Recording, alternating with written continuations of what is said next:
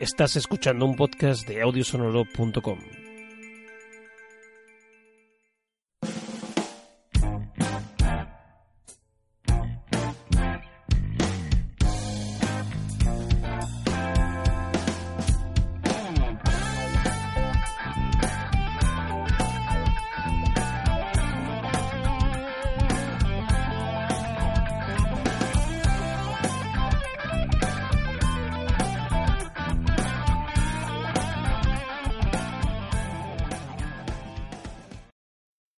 mucho tiempo, en una galaxia muy, muy lejana.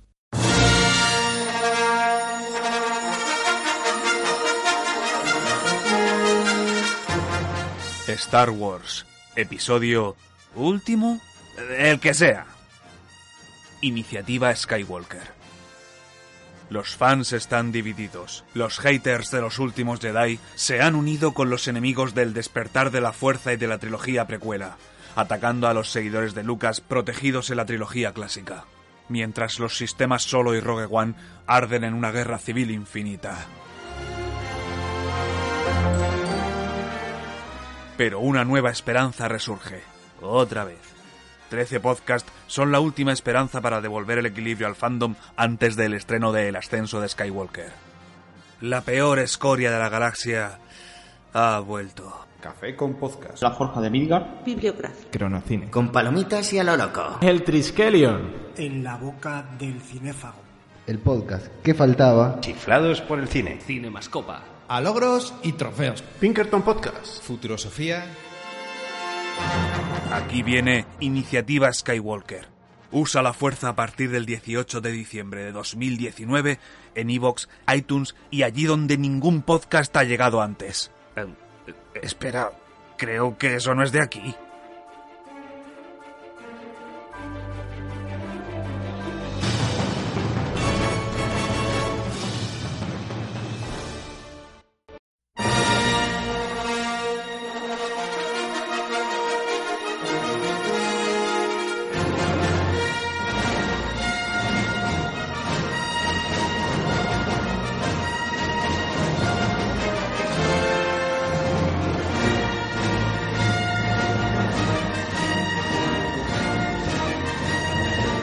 Hace mucho tiempo, en una galaxia muy, muy lejana. Da comienzo la iniciativa Skywalker. La galaxia de la podcastfera está sumida en el caos. Son tiempos de guerra entre lovers y haters. Solo un grupo de combatientes se opone a la creciente polarización, convencidos de que el episodio 9 puede restablecer el equilibrio en el fandom. De la unión de este grupo de podcasters rebeldes surgió la iniciativa Skywalker. En una maniobra audaz, han decidido organizarse para reseñar todas las películas de la saga.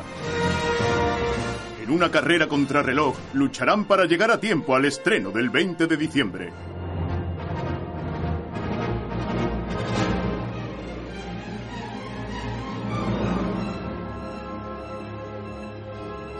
Con el apoyo de la iniciativa, la general Nieves y la comandante Silvi, aquí presente, dirigen un valiente grupo de bibliófilos.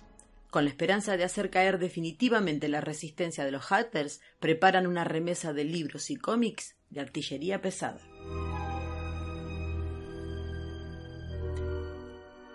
Todos tenemos un lado oscuro, así que es necesaria una lucha continua para hacer lo correcto. El lado luminoso es compasión y preocupación por los demás. El lado oscuro es codicia y egoísmo. George Lucas.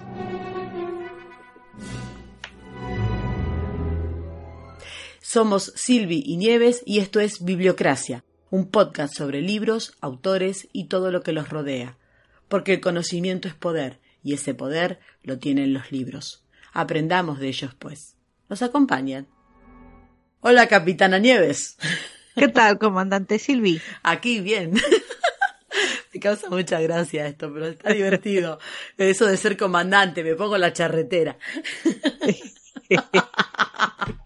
¿Qué tal? Buenas noches. Estamos grabando pleno día de semana. Eh, bueno, esta nueva iniciativa, ahí enganchadas nosotras a las iniciativas. Primero fue la de Endgame y ahora la de Star Wars.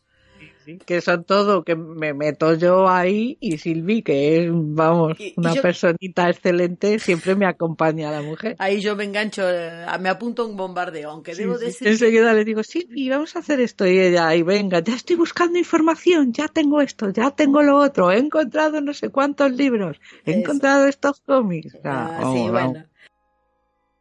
Además de nosotras comentamos, comentando libros y cómics y demás cositas de Star Wars, esta iniciativa Skywalker, eh, comentamos que Cronocine eh, se ocupará del episodio 1, La amenaza fantasma.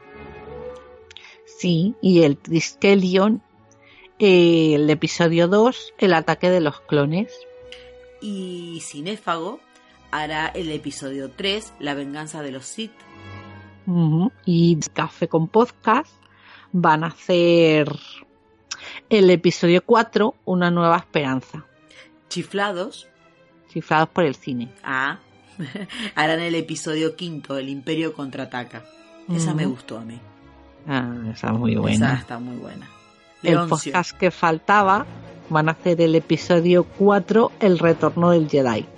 A mí esta me gusta, es que yo no puedo ver el Imperio contraataca sin luego ver el retorno del Jedi. Sí, yo creo que una. Porque ya sabes cómo, cómo acaba. Exacto. Mi yo segundo personaje favorito de Star Wars, pues claro. Pues no puedo, no puedo. Es que, Tengo que es que, seguidas. Es Para mí sí. son inseparables. Eso te iba a decir. Es que quieras que no, eh, una va con la otra. Sí, Pero sí, bueno. Eh, los chicos de logros y trofeos harán el episodio 7, El despertar de la fuerza. Uh -huh. Luego, la forja de Midgar va a hacer el episodio 8, Los últimos Jedi. Agencia Pinkerton, que me cuesta uh -huh. siempre nombrar, hará la película solo. Uh -huh. A ver qué tal. Un caso más para la agencia Pinkerton. Sí. eh, Futuro Sofía, Miguel nos va a contar todo lo de lo referente a la fuerza en la filosofía. Ese va a estar también chulo. Va a estar chulo. Y ya por último, Cinemascopa, que va a hablar de la maravillosa Rogue One. Y bueno, estamos con Star Wars y la literatura, que es un es una galaxia. Mm. Nunca mejor dicho.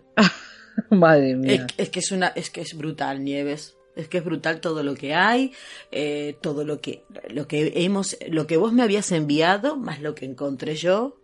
O sea. Sí, sí, es que tiene, yo no, o sea, yo vi las películas, vamos, a mí me gusta mucho, yo las disfruto todas, un montón, la verdad, pero vamos, que yo vi, la, he visto las películas, alguna serie de pasada, y a lo mejor he jugado algún juego. Claro. Y me leí unos libros que me regalaron de casualidad hace un mogollón de años. Pero cuando me he puesto aquí a mirar, acuérdate, bueno, nuestra compi Nati, que no está con nosotros, se nos abrumó porque mandé un listado que había como 200 sí, libros. 200 y, 200, como 200 y al, pico, eh, ojo. Más de 200 novelas. Exactamente, exactamente. Más luego otro mogollón de cómics, porque yo cómics me he puesto a mirar y bueno, y hay pero también otro mogollón. Luego también está eh, lo que es canon y lo que no es canon. Yo no entiendo mucho lo que es eso del canon. ¿Qué serían vale. las licencias? Para... No, el canon es lo que se ha aceptado como que ha pasado en Star Wars. Ah. ¿Vale? Vale, vale. So, la base son principalmente las películas y luego eh, novelas que, que se consideran canon que vamos, parece ser que ahora las que no son canos llevan una leyenda que pone legends, que son como leyendas, son cosas que, pues claro, aquí como va, ha escrito un montón de gente, claro. hay un montón de autores, pues cada uno ha escrito lo que a él le ha parecido, supongo que dentro de, no sé si hay alguna línea editorial o lo que sea, porque creo que los cómics los cogió Marvel, luego otra editorial y todo sí. eso. Hubo, pero, hubo algo de eso, ahora más o menos lo voy a claro, explicar. entonces, que esto me he enterado ahora le, leyendo sobre esto, y entonces lo de Legends es cosas que, pues eso, son leyendas, no es, no es cierto, pero a lo mejor puede serlo. Solo falta que algo, alguna otra novela o, o, película lo confirme. Entonces ya pasaría a ser parte del canon. Ah, es como, como cuando, por ejemplo, los fans hacen, montan esa, eh, una propia película. Mm, sería, bueno, sería algo así, ¿no? Bueno, pero eso siempre acaba siendo algo que ha hecho los fans, pero bueno, sí, supongo que sería una, ahora Disney sería una cosa así. supongo que será la que la que decida esas cosas. Claro. Porque ahora Star Wars lo vamos, antes era de Lucasfilm, me Sí. parece, y ahora lo compró Disney, o sea que supongo que serán ellos los que decidan lo que es canon y lo que no es canon. Pero yo, por ejemplo, eh, volviendo a lo que comentabas de- del listado que pasaste, Mm. 211. Sí. Y lo que hay. Porque no sí, sí, solamente eso, ¿eh? Sí, mucho, mucho. Claro, porque luego aparte de los libros y de los cómics, pues luego también hay libros de pues gente que le gustaba la saga y pues ha escrito como pequeñas guías. Hay también alguno que lo comentábamos hace poco de filosofía y, Star Wars. Hay libros que explican física basada en, en Star Wars. O sea que hay guías de cada película. Tú tienes cada película que ha salido, tienes una guía en la que te saca eh, todas las fotografías de todas las naves que salen, explicándote cada nave cómo funciona. Hay incluso planos, los planetas, eh, dónde están, dónde se sitúan dentro de la galaxia.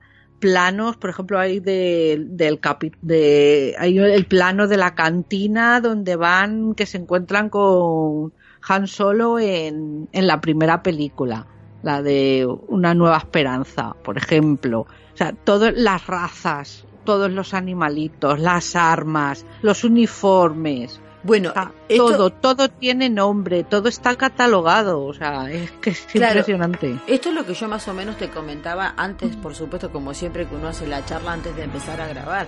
Eh, Nieves me pasó, por ejemplo, eh, un archivo eh, con una colección que, que tuvo o que hizo en el 2003 eh, Planeta de Agostini. Y Mm. entonces viene con cinco o seis secciones y te explica todo al detalle. O sea, historia, personajes, vehículos. Después lo voy a lo voy a comentar bien, bien, bien. A medida Ujú. porque ahora esto es eh, eh, que me gustaría aclarar una cosa, porque ya nos pasó con el tema del del, del game. A nosotros nos tocó lo de Iron Man y tal que es bastante menor a lo que es este universo porque es, un- es, es brutal todo lo que hemos visto eh, incluso Nieves antes de grabar me pasó un Twitter de una chica que en Twitter puso un hilo sobre las publicaciones de Star Wars y es brutal.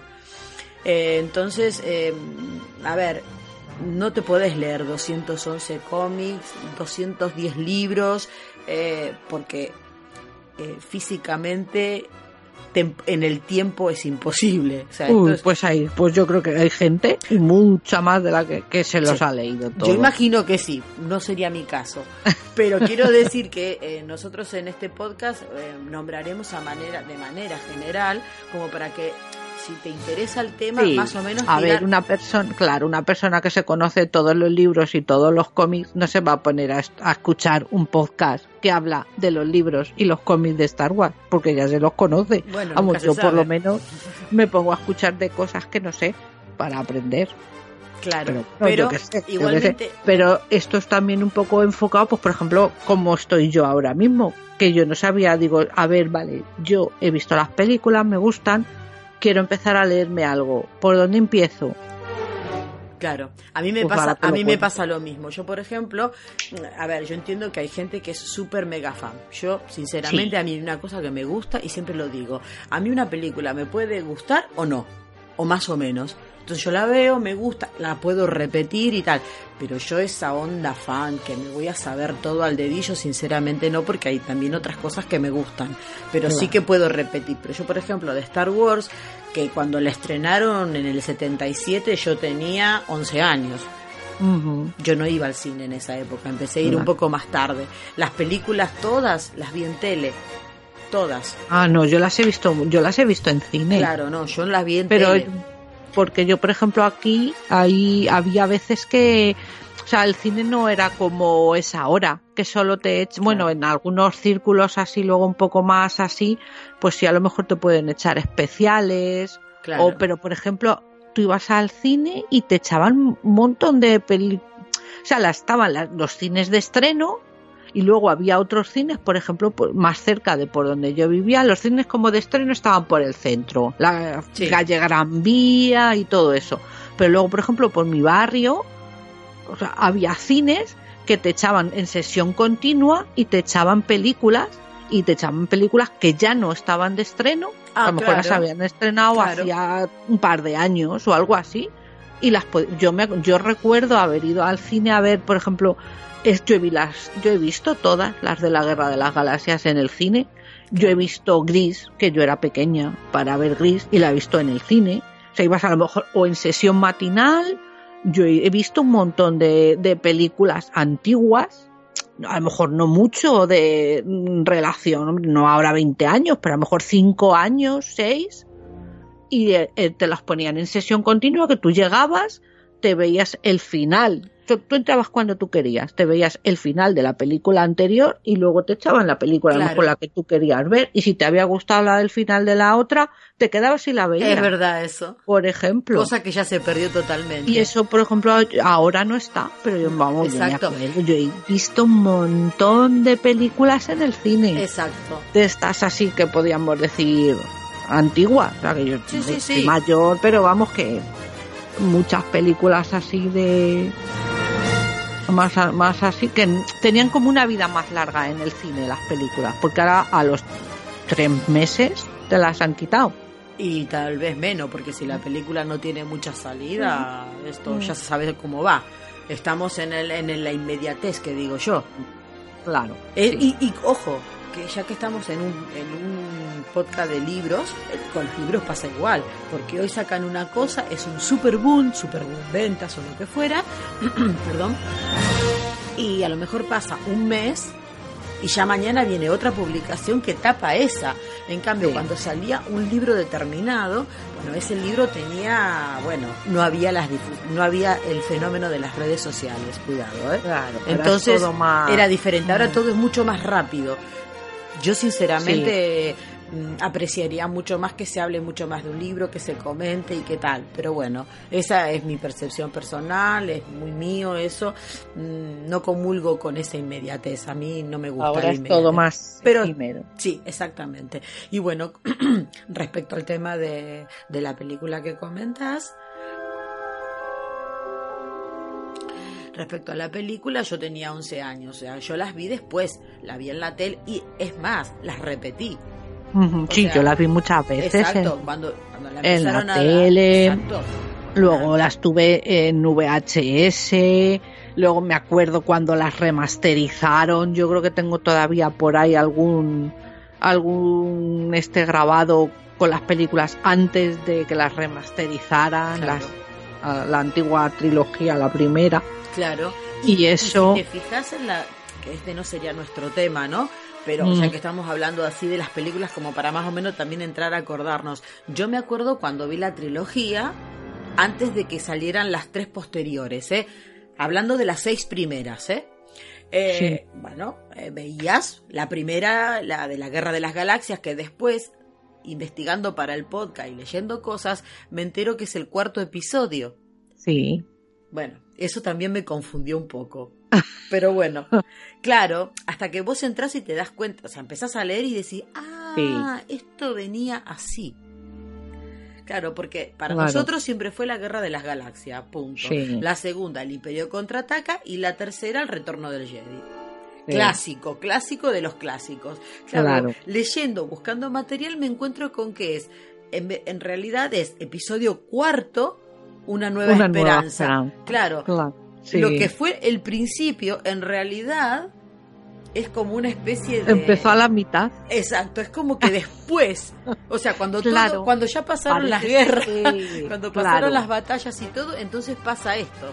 Sí, parece ser que él, eh, George Lucas, sea, tenía pensadas nueve películas. Eso leí también. Lo que pasa que por, pues supongo que por cosas de estas de producción o de, pues eso, pues si, pues como estaba la cosa de efectos especiales, o vete para ver por qué, pues empezó a rodar por el episodio del cuarto. Pero claro, sí que vino, vino, vino, vino después todo. Y un sí. poco como como yo había puesto en la intro, yo había hecho una pequeña intro que era una revisión de la saga en libros y cómics. Y claro, en el año 77 fue el año que se estrenó, que lo que habíamos dicho, la Guerra de las, Galaxias, de las Galaxias. Entonces, sí. acá se inicia una, o sea, a partir de esta película se inicia una, una saga cinematográfica. Yo creo que ni siquiera el propio Lucas pensaba que iban a tener tanto éxito y que iba a sacar tres más. Al margen mm. de que en tu cabeza o a lo mejor tenés pensado, ah, voy a hacer 10 películas con esto. Claro. Y después no, y después por razones X, como decías vos recién, ya después no. Mm. Después terminó pasando, pero mucho claro, tiempo, también pero mucho tiempo después, cabo, ¿eh? Es mucho tiempo en la vida de una persona. Ahí está. En, ahí o sea, está. aunque bueno, aunque te, pues, tú imagínate. Y, y ten en cuenta una cosa, que eh, se estrena en el 77 la primera o la, lo que sería la cuarta parte. Eh, mm. Millones de seguidores, Super Boom, fue una película que, bueno, eh, revolucionó todo porque aparece el tema de los efectos especiales, que antes no se veía tan, o sea, no eran tan, digamos que para la época, sofisticado. Ten en cuenta Muy que hablamos... meticuloso, mucho, trabajo artesanal, o sea, tú Exacto. te ves los documentales de las películas de esa época. Exacto, tenés que ver el... Que, que no, la, el, el, el de, bueno, a mí de todas maneras siempre me quedaré cuando yo vi la de la primera, ese destructor pasando por encima de tu, las cabezas. Ah. que se le ve así que va. Y venga a pasar destructor, y venga a pasar destructor, y venga a pasar Yo sabes destructor. que siempre, que Ah, asocié a mí siempre. Eso me flipa. Bueno, yo sabes que siempre asocié cuando era que se per- cuando estaba, por ejemplo, cuando Skywalker, cuando Luke está que está ya está participando en la resistencia y todo lo demás, a mí siempre me pareció todo tan de videojuego. Ah, sí. O sea, siempre fue esa sensación, ¿eh? Todo de videojuego, o sea, que fue un super boom. Entonces esto, claro, genera millones de seguidores y aparte de, de los seguidores ahí se ve un filón, porque también, Sí. ¿qué pasa? Aparecen montones de publicaciones y entonces en torno a esas publicaciones, que es lo que hablábamos antes, cada autor desarrolla una historia. Sí. Y, y claro, eso se va expandiendo cada día más. Eh, para mí el tema central de todo, sea de las publicaciones, sea la película, sea lo que sea, no sé si estoy errada, es una percepción mía, es eh, la lucha entre el bien y el mal, Mm. que es el eje fundamental de la historia, eh, unido a una historia familiar Mm. que se va a ir conociendo eh, a, a- a través de las diferentes películas, porque nosotros Sí. en realidad en el retorno del Jedi, que es el final, digamos, el primer final, eh, vemos que está que están los gemelos reunidos, que digamos que todos arreglados y todos compuestos y felices. Sí. Y que aparece Darth Vader que se torna bueno, por decir así. ¿Eh? Eh, y claro, vos después ves las películas posteriores y ves la historia de cómo Darth Vader llega a eso. Sí. O sea que.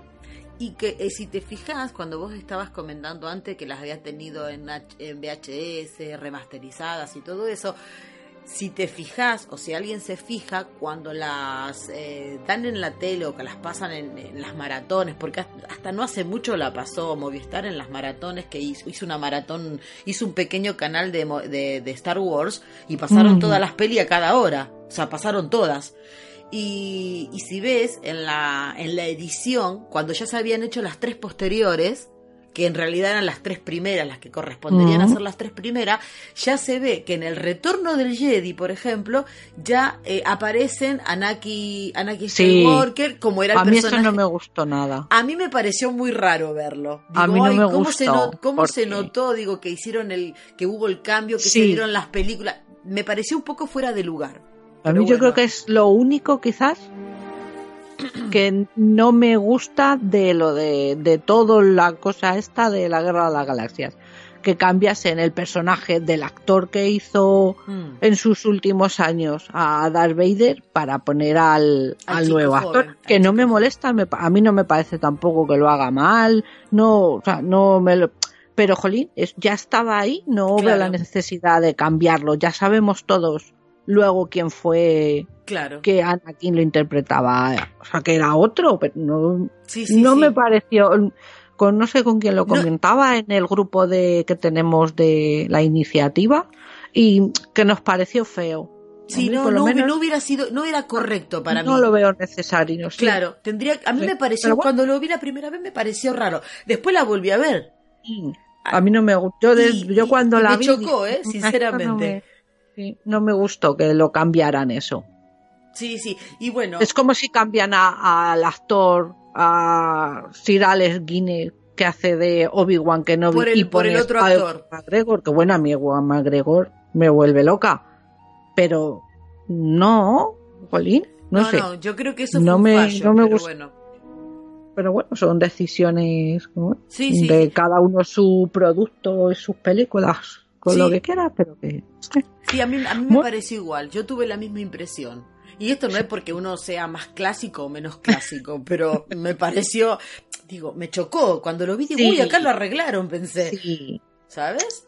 Pero Sí, bueno, no sé. de todas Bueno. maneras, el episodio nuestro de hoy está enfocado a este Star Wars Sí. que estrena ahora el 19 de diciembre el ascenso de Skywalker. Y bueno, comentaremos algunos textos y más y cómics en algún caso. Pero más o menos, como dije antes, es hacer un poco esto, una Iniciación. charla. Claro, para Sí. que la gente más o menos, ¿querés leer algo diferente o querés ver algo diferente de Star Wars? Mira, yo te recomiendo que leas esto o que por lo menos le eches un vistazo, como hicimos nosotras. Tened en cuenta que eh, esto es un, es un tema muy largo. O sea, Star Wars en sí es, como decíamos antes, una galaxia. Nunca Sí, mejor bueno, dicho. claro. Es enorme. Tiene su propio, su propia eh, similar a la, a la Wikipedia en internet. Tú te metes y hay 800 mil millones de páginas, hay listados mm, detallados de todos los libros, de todos los cómics, de todos los personajes. Bueno, hay una enciclopedia galáctica y Sí, sí. online, vamos. De las novelas e historietas, por ejemplo, vos Mm. tenés de novelas e historietas, fue, bueno, la película, si yo no me equivoco, la, um, em, la distribuyó Fox, me parece. Y entonces, eh, cuando, claro, una película así, con el impacto que tuvo, eh, las licencias que, que se dieron simplemente fue, o sea, lo, la- lo que se comercializó en real, en realmente fueron las camisetas, los póster, pero nunca nadie se puso a pensar que, que se podían sacar libros, cómics y publicaciones varias de esto. Entonces Lucasfilm, la empresa de George Lucas, contrata a Charles Lip, eh, Lippincott, Lippincott. Perdón chicos por el inglés, ya saben que yo pronuncio fatal. Entonces eh, mm, contratan a este señor, a Lippincott, como director de marketing de Una Nueva Esperanza, que es la cuarta, el episodio cuarto, y entonces consigue un trato con Marvel para Ajá. adaptar la película a una historieta. Entonces- Historieta que sería como un cómic. Claro, adaptar la peli a una historieta, hacer un Mm. cómic. Entonces, el universo ficticio de Star Wars eh, empieza ahí donde se empieza a expandir un poco. Sí. Incluso antes de que se estrenara la primera peli. Porque eh, Mm. sí, a, es verdad. a partir de la novelización de Una Nueva Esperanza en el año 76, que lo escribe Alan Dean Foster. Alan Dean Foster es el creador de Alien. El, autor, el autor de Alien. Fíjate. Así que, y además acreditado por, por Lucas. Ajá. ¿eh? Así que, bueno, la novela de Foster, que se llamó El Ojo de la Mente, se convirtió en la primera obra del universo expandido para, para ser, comer- o en ser comercializada en realidad. Entonces, la trama se situaba entre Una Nueva Esperanza, que era el episodio cuarto, y El Imperio contraataca. Y expande bastante la, la cronología de la serie, antes y después de los acontecimientos presentados en, en las pelis. Así que digamos que hay un material alternativo que se empieza a producir entre los años... A ver, te digo porque tengo el, el- el apunte por acá. Mm, se estrenó la trilogía original en el 77 al 83 Ajá. y el desarrollo de estos, de estos escritos fue decayendo en, lo- en los años siguientes. En el 92 se pone a la venta la trilogía de Thrawn de Timothy Zahn. Este me lo había recomendado el señor Pi, que es un, un integrante del chat de Pienso Luego Ya Tú Sabes. Cuando yo le comenté que íbamos a hacer, o sea, pregunté Sí. que quién era fan o que le gustaba Star Wars, lo primero que me recomendó fue esto. Mm, hay varios ahí que han recomendado en Sí. vari- varias personas. Sí. Entonces me pasó, me pasó esta historia, eh, Thrawn Trilogy de Timothy Zahn, el cual despierta nuevamente el interés en, en Star Wars. Entonces a partir de ahí ya empiezan a aparecer novelas que son Claro. publicadas por Bantam, que imagino que es una, una editorial, y del. Rey Books. Ajá. Entonces, hay un resurgimiento ¿m? y aparece la novela Sombras del Imperio de Steve Perry. Esta también la recomienda mucho varias personas. ¿Ves? Y entonces la trama se sitúa entre el retorno del Jedi y el Imperio contraataca. Ujú. Entonces eh, comienzan, comienzan a aparecer nuevos autores. eh, Lucas modifica el universo de Star Wars porque, claro, eh, hay una aparece una serie que se llama El Nuevo Orden Jedi, eh, que la sitúa unos años, bastantes años después del retorno del Jedi. eh, aparecen en el elenco personajes absolutamente nuevos. eh, después para la gente más joven también se publican otras series que son Los Aprendices de Jedi, que Series juveniles. Sí, series Mm. juveniles, sigue las aventuras de Ki Jong Jin y el aprendiz Obi-Wan antes de lo que fuera la amenaza fantasma, el Jedi Quest que relata experiencias vividas por Obi-Wan y su aprendiz y aquí aparece Anakin. Mm. ¿eh? entre amenaza fantasma, ataque de los clones y el último de los Jedi que, retor que, que, que retomarían las aventuras de Obi-Wan y otro Jedi que, so- que vive, que, so- que es un superviviente Casi inmediatamente después de la venganza de los Sith. Sí, porque yo el otro día, cuando yo estuve, me las estoy viendo las películas, voy por orden en el que se, en el que sucedieron los hechos. O sea, yo he empezado en el capítulo 1, Eso te iba a decir, Nieves, te iba a preguntar. Claro. eh, eh, para, he visto, para ver bien las películas, entonces yo tendría, por ejemplo, yo no sé nada de Star Wars. Si yo tengo que empezar a ver las películas, yo tendría que empezar a ver de cuando Anakin es descubierto, digamos, pues, o lo encuentra hay, ¿no? hay gente que discrepa, o sea, que depende. Hay gente que piensa que es mejor verlas por orden cronológico de, de los hechos que pasan en las películas, que sería, bueno, hay por ahí, también se supone que habría que tener en cuenta las series y todo eso, series de televisión que se han hecho. De según han ido pasando los, los hechos que se relatan, pues empezando desde el capítulo 1, no sé si hay alguno anterior. Y, y hay gente que no, gente que dice que lo mejor es verlo en el orden en que fueron rodadas. Pero ya, cada Claro, uno como si yo tuviera quiera. que- Yo las vi en el orden en que fueron rodadas, pues porque Claro. fueron en el orden en que las han ido estrenando y Claro, que es lo que, ido que es lo que viendo hablábamos antes, perdón, que es lo que Claro. hablábamos antes, la guerra de las Pero, galaxias, el imperio contraataca, el retorno del Jedi.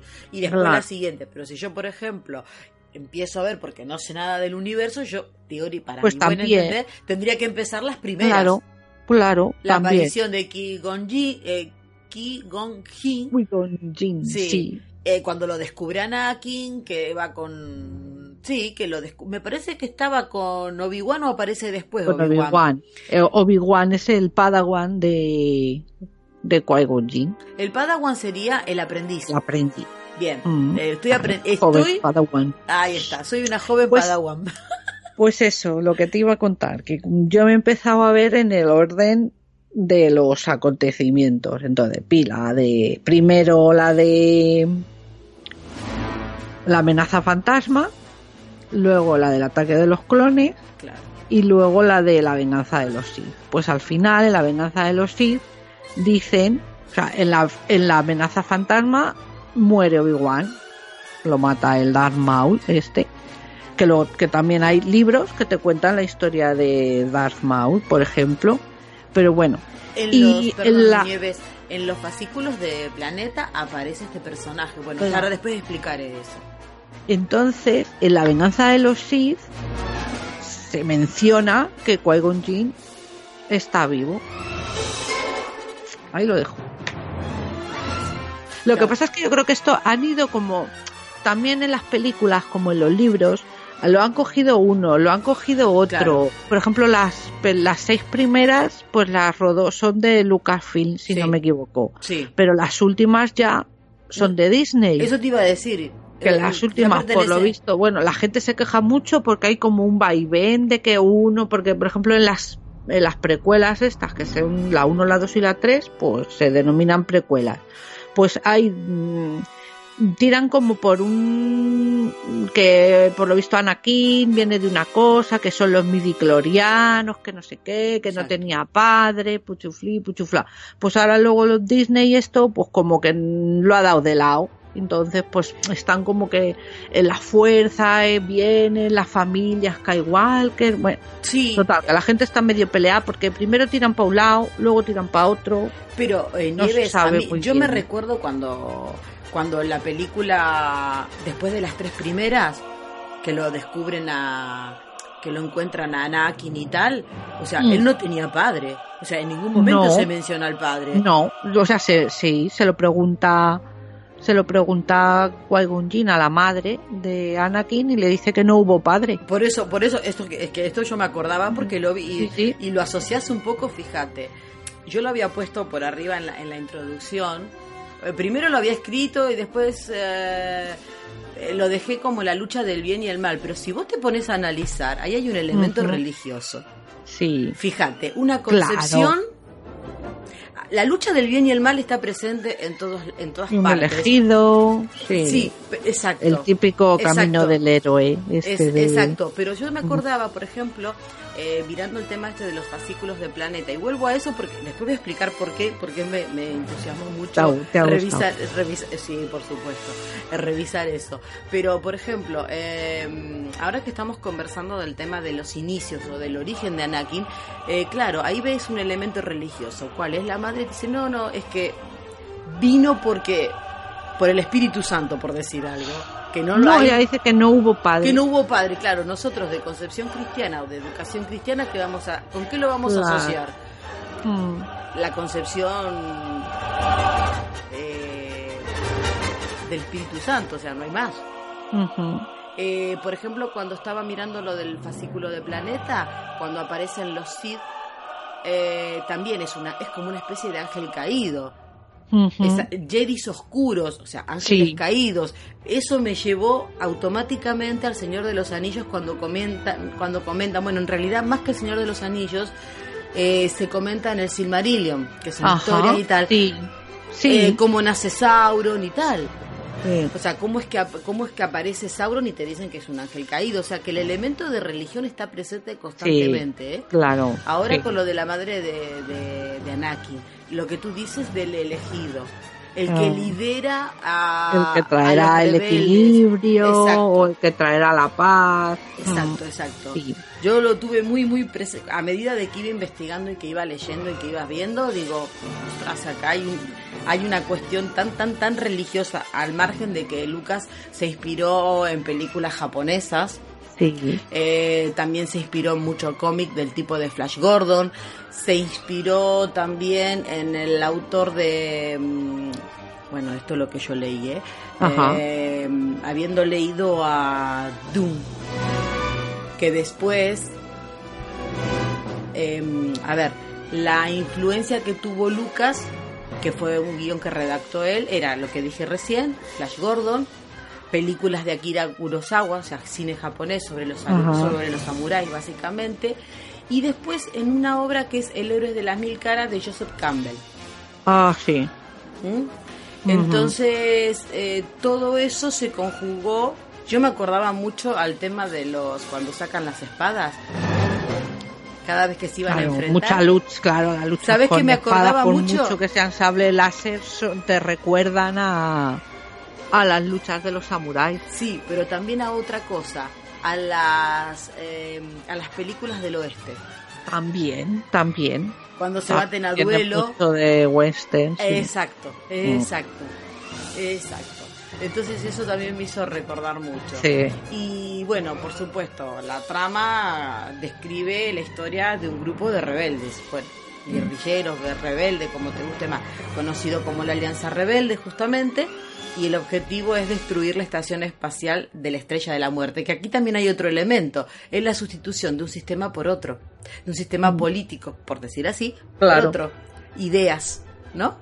Ujú. Eh, creada por el opresor Imperio Galáctico y desde una perspectiva muy muy general es la historia en realidad de Luke porque la historia de su padre que es Anakin se conoce después por lo menos en lo que es en las películas en las series no sé qué tal será y, y de los cómics que no he leído no sé cómo se lo enfoca pero la, en líneas generales es esta que un día y por el azar eh, se encuentra con, con Obi-Wan que ya era Jedi y se lo lleva con él el destino hace que El luego se terminan se terminen juntando Obi-Wan perciba en él la fuerza y tal y, y sabe que hay algo especial hasta que lo lleva frente a Yoda y bueno y pasa o sea se descubre realmente quién es después descubren a su hermana o sea es una super historia y es también no solo la lucha del bien y el mal como dije antes sino también la historia de una familia.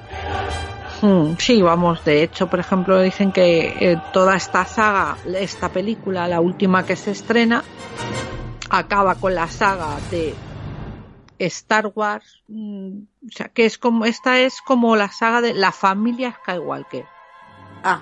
Estas nueve películas, ah vale vale.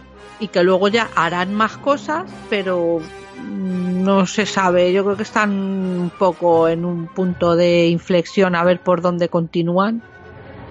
es que porque es que hay claro ya mm, los actores y todo lo demás pues tampoco claro sabes que ya no a ver ya y pensemos están una, mayores o Claro, y Mm. pensemos una cosa, justamente, ya dos de los protagonistas ya no están, que Claro. es Carrie Fisher y el, y el que hacía de Chihuahua. Esas dos- esos dos personajes ya no están. sí bueno y Han Solo ya se Bueno, a lo ver, cargaron pero, al hombre pero, bueno, pero quiero decir que Harrison Ford, por si esas Sí. cosas, todavía está, pero en, llegar a un punto es un señor de más de 70 años y el proceso de la vida es el que es. Me refiero a que no es, Sí, sí, por, sí. no es, por ejemplo, como una película como El Padrino. Que El Padrino se juntaron 25 años después y estaban todos todavía. A eso me refiero. Esta es una, es una saga que tendrá que por fuerzas buscar otras personas, otros Sí. actores. no bueno y pues ya es una historia que bueno pues ya pues ya o sea, eh, tampoco hay más que sacarle creo yo Ya, ya. a que se puede ampliar mucho más porque además es un universo súper rico y tiene un montonazo de historias que se pueden contar. Mm, otra cosa que quería decir yo era que, por ejemplo, Marvel publicó Mm. algunas series de cómics basados en Star Wars entre el 77 y el 86. Y acá es como decías vos, apareció un montón de gente. Sí. Escritores, dibujantes, te comento alguno. Roy Mm. Thomas, por ejemplo, Howard, eh, Howard Chaykin, Al Williamson, eh, había dibujantes también. eh, después eh, se hizo una tira de prensa creada por Ruth Manning. eh, bueno, y a finales de los 80 también anuncian que publicarían nuevas historias a cargo de Tom Waits. No, perdón, Tom Bates y Ujú. Cam Kennedy. En diciembre del 91, Dark House Comic adquiere licencia correspondiente para utilizar los derechos de Star Wars, incorporarlos así en un número bastante considerable de secuelas literarias a la trilogía original, incluyendo la popular serie Dark Empire. Y desde ese entonces, Dark Horse ha publicado un gran número de escritos relativos al universo de Star Wars, aunado al lanzamiento de algunas historietas cómicas como Tag and Bink. Mm. Y siguen sacando, ¿eh? Me imagino que sí. A día de hoy siguen sacando. Sí, sí. Y eh, con Con- el tema de las historietas, las películas de Star Wars generaron rápidamente una serie de adaptaciones a historietas, que las publicó Marvel en formato de comic books desde el 77 hasta el 86, como habíamos comentado antes. Y en Sí. diciembre del, del 91, Dark House, que es lo que comenté antes, adquiere derechos de edición. Entonces, en el 96 pone a la venta eh, los cuentos del Jedi, la edad de oro de los Sith, introduce dos colecciones y un total de 11 cómics que describen el esplendor y caída de los Sith. O sea, mirá si no tenés material para leer acá. Y la gran mayoría de historietas de las guerras clon se reunieron en una serie del mismo nombre, que comenzó su edición con el primer recopilatorio en verano de 2003. Y la serie, esto, eh, la serie Clone Wars recoge cómics mensuales o especiales como Republic, Jedi u Obsesión. Mm. Así que mira si no hay cosas. En el 2012, con la adquisición de Lucasfilm, que es lo que decías tú, por parte de Disney, se lanzan nuevas colecciones de cómic basado en algunas biografías de la saga. Como por ejemplo Star Wars Darth Vader, que es el que debe ser el que tenés vos.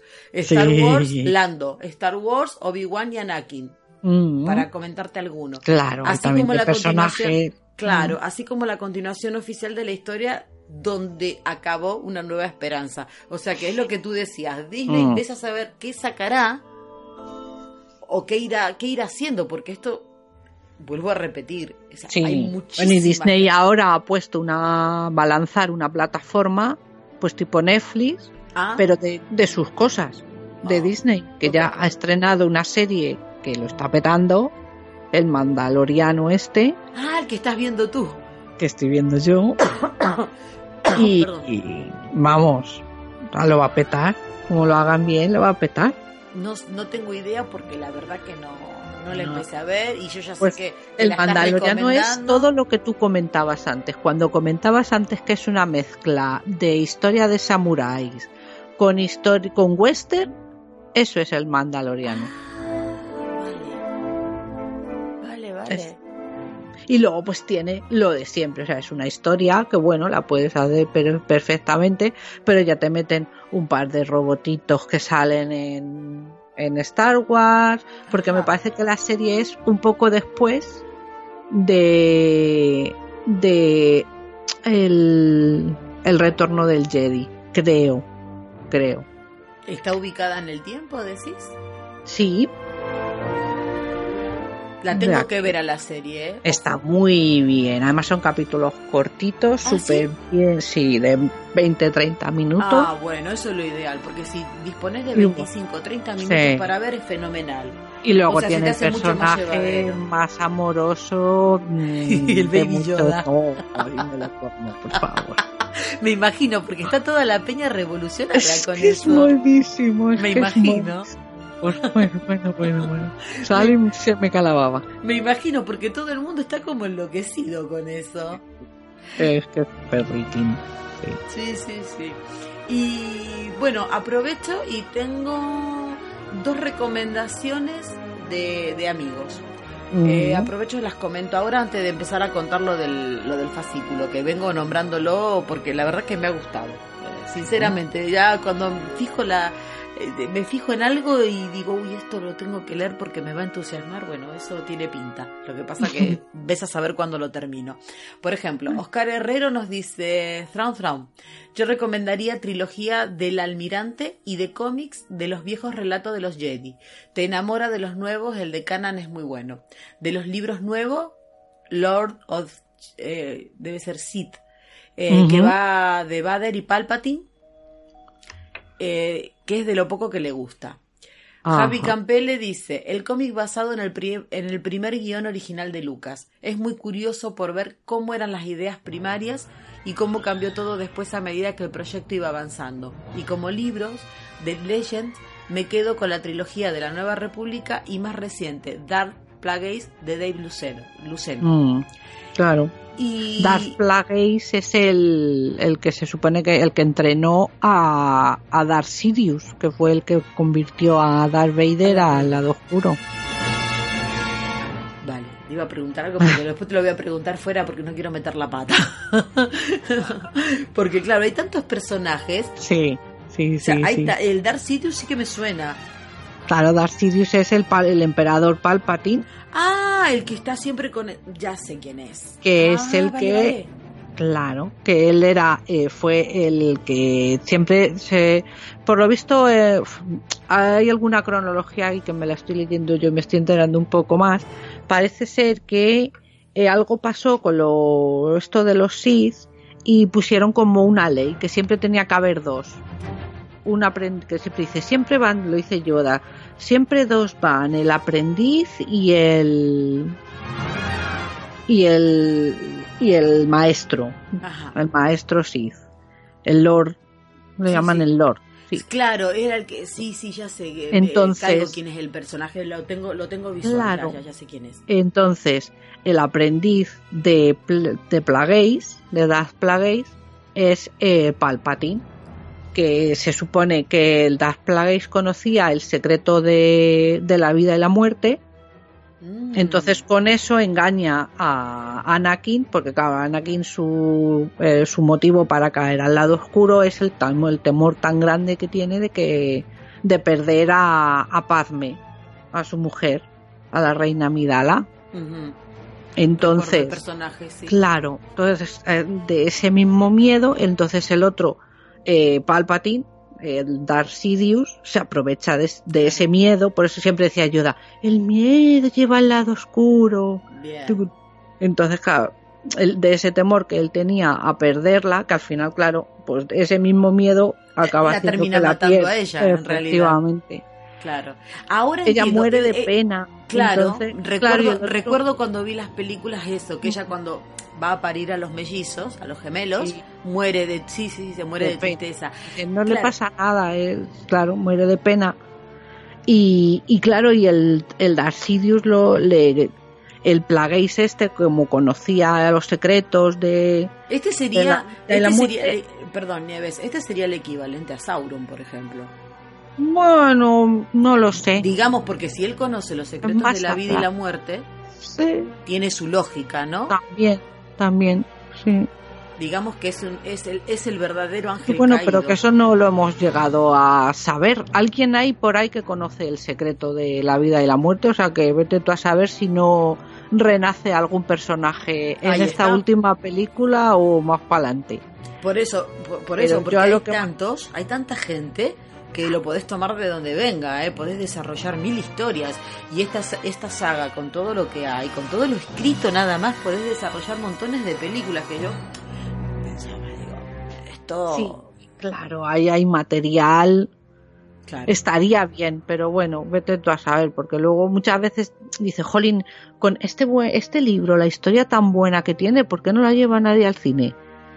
Y no la lleva nadie al cine. Claro. O sea que por algún motivo pues tampoco querrán hacer cosas nuevas, no lo sé. Sí, Bueno, aparte otra cosa, pensábamos que la producción de este tipo de, o sea, este universo en sí, a ver, uno puede tener una idea y la puede, es como un libro, la idea la tenés, a ver cómo la desarrollás, ahí está, también. Hmm. cómo la desarrollás. ¿Cómo la llevas a la pantalla? Hmm. Exacto. Yo, por ejemplo, que ya, ya os digo, eh, vengo anunciando desde que empezamos, me gustaría comentar un, un fascículo que estuve, un- una edición, un- una edición, una colección que estuve viendo, eh, leyendo también, aprovechando, y se trata de todo sobre la guerra de las galaxias. Son 120 fascículos, me vi las 120 portadas. Sí, 120. Eh, publicada por Planeta de Agostini, editado en España en 2002, aunque también se editó en Argentina, Colombia y México. Y dentro de lo que es el, el resumen de la, de la publicación, por ejemplo, quién es la editorial que la edita, la dirección, bueno, los datos legales, digamos, aparece que la edición original es con licencia de Lucasfilm, que tiene todos los derechos reservados. Hablamos del año 2002, cuando todavía no habían comprado nada, simplemente había habido lo que yo comenté, lo de Marvel, otras editoriales que adquirieron derechos, pero para desarrollar personajes y tal. Entonces se hace esta mención, ¿eh? Porque se pone, por ejemplo, en primer lugar la edición que tiene, en este caso, la española. Dirección, quiénes serán los directores, eh, quién lo organizó, ta, ta, ta, ta, ta. Pero se pone lo de Lucasfilm. Entonces, cada fascículo consta de seis partes. O sea, cada, eh, sí, consta de seis partes. Que es batallas y sucesos, personajes, planetas y ubicaciones, droides, armas y tecnologías y vehículos. En batallas y sucesos, por supuesto, en cada entrega de la colección, así tal cual el mismo orden, se muestran, como su nombre lo indica, eventos que sucedieron en la galaxia de Star Wars. O sea, eh, tendrás tres, cuatro páginas de sucesos ¿eh? y después la consiguiente batalla donde se explica todo ilustrado, con su ficha, todo. Perfecto. Los personajes, lo mismo. Hay una presentación, desarrollan su historia, hay una ilustración muy bonita, o sea, lo tienen muy muy bien. Tienen una ficha descriptiva que contiene la especie, la altura, su planeta natal, su filiación, su vehículo y su arma. Después también, eh, dentro de esto de los personajes, como para más o menos comentar, encontramos a personajes muy conocidos, por ejemplo, como es quién es Darth Vader, Obi-Wan, Anakin Skywalker y a mí me llamó la atención de todos los que estuve mirando, eh, Nomi Sunrider, por ejemplo, que fue una mujer Jedi atrevida y poderosa que debió sortear numerosas vicisitudes. Esta mujer no es que ya tenía la fuerza y que no, sino que eh, poseía la fuerza, según lo que yo leí, y tardó en desarrollarla porque ella era esposa de un Jedi y que había tenido, que lo había acompañado, tenían una hija y la habían, lo habían acompañado a una misión a un planeta. Eh, él cae por, enfrentando a unos piratas, a unos piratas espaciales y ella se encuentra en una situación de desvalía con la niña pequeña y tal. Y entonces ahí es donde la fuerza hace realmente su aparición. Y hasta que ella decide...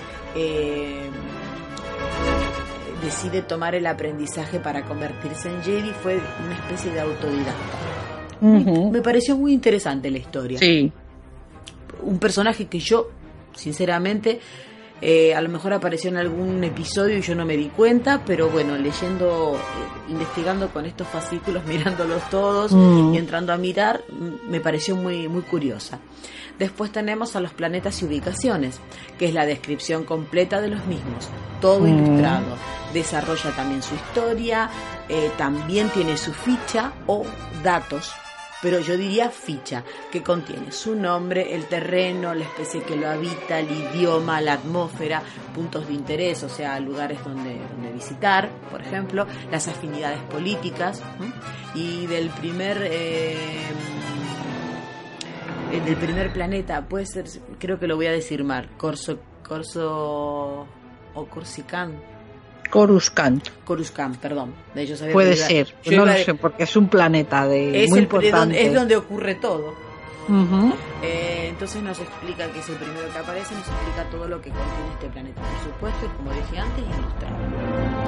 No es como, por ejemplo, las ilustraciones que yo vi de este hilo de Twitter, que son un poco más sofisticadas, pero sí que vale mucho la pena que, que se viera y que se lea. Es muy interesante. Y como para un comienzo está perfecto. Después, droides. Claro, yo busqué Mm. que eran los droides y vi que eran robots.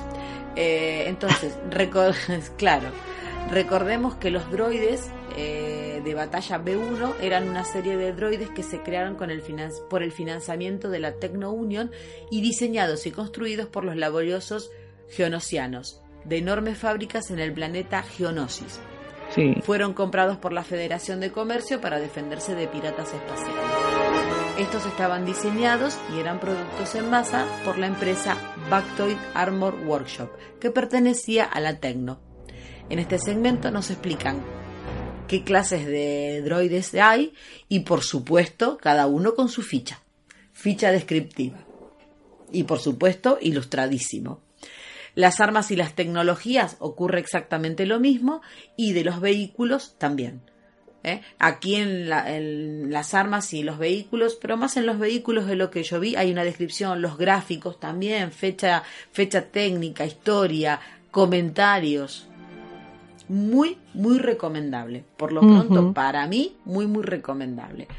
Eh, si lo pueden encontrar, porque en alguna página amiga puede que esté, realmente vale la pena. Es un material súper completo, por lo menos en mi opinión, y yo que estoy enterada de una muy pequeña parte de este fantástico universo, es una excelente guía como para comenzar. Porque lo podés conocer a todos, eh, saber su historia, qué lugar ocupan en la saga, y a mí me parece un material más que recomendable para comenzar. Y una curiosidad, por ejemplo, leyendo alguna de estos así, porque fui, primero me vi las, la, todas las portadas, ¿no? Y después así un poco al tuntún, o sea, a ver, por elegir, encontré una curiosidad. Leyendo algo, leyendo algo de esto, la historia de Chihuahua, que nos Ajá. dice, por eso hice el comentario antes de los personajes, ¿no? De los actores y tal. Chihuahua se casa y tiene un hijo. Ajá.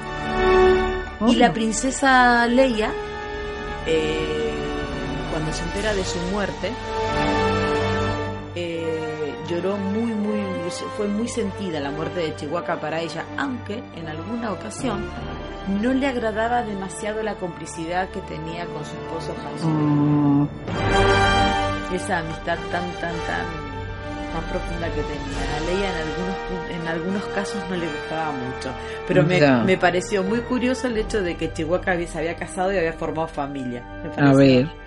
Me pareció Sí. raro. Por eso dije, hay personajes que ya no están, Sí. ¿sabes?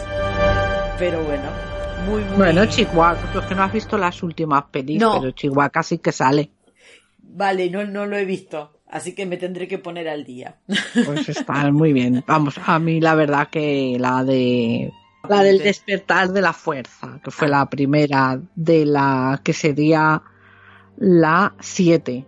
Ah, ve, El esa me episodio falta. 7 Esa me es falta. el despertar de la fuerza.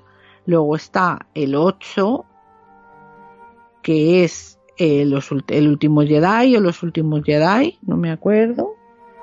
A veces esas me faltan, Nieves. Me tengo Y luego está la 9, que es el ascenso de Skywalker, que Bueno, es esta, la que estrena la de ahora.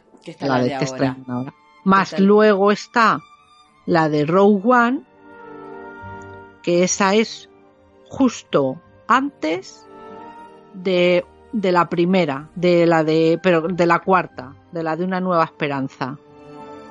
Ah, esto, esto es, es tipo precuela, ¿no? Es precuela, de, en- estaría entre las precuelas, precuelas y la y las películas originales. Ajá. Esta es un poco antes de la de la que es la cuarta película, la de una nueva esperanza.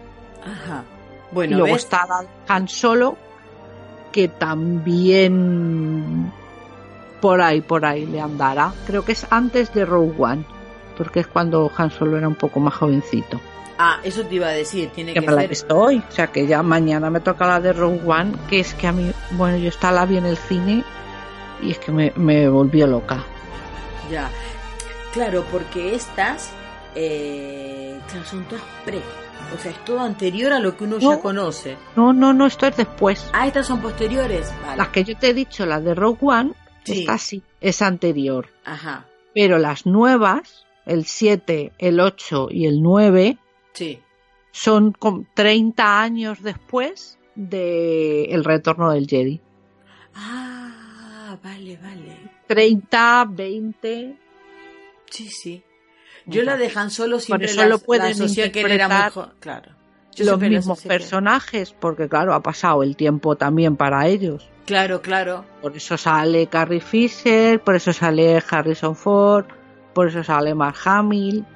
Los protagonistas de la trilogía original salen ahora en esta nueva, pues ya con sus 70 años. Claro, claro, sí es posterior, Más claro. personajes nuevos, pues ya ha avanzado la lucha rebelde contra el imperio, siguen batallando. Claro, porque la caída de Darth Vader no significó que se haya terminado, eso siguió. Claro, bueno, Darth Vader además lo que hizo fue matar al emperador Palpatine, Eso sí me acuerdo. que Eso sí propició el- la caída del un poco la caída del imperio y seguimos todavía el imperio cayendo y los rebeldes luchando a ver si ya por fin Bien, bien. Bien, bien.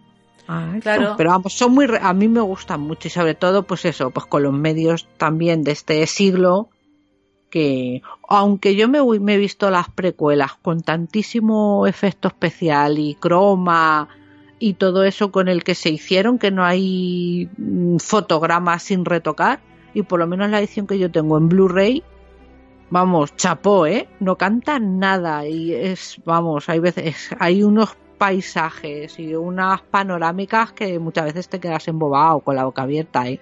Sí, sí, no, no, estas me faltan, estas me faltan verlas. Pues las, son recomendadas.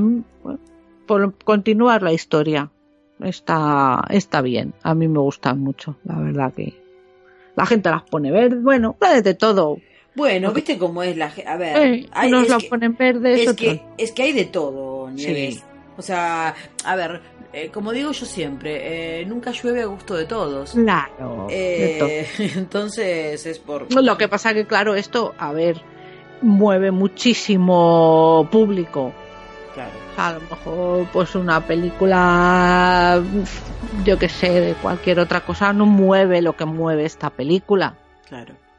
Muchísimo tantos... gente, muchísimo. Mm.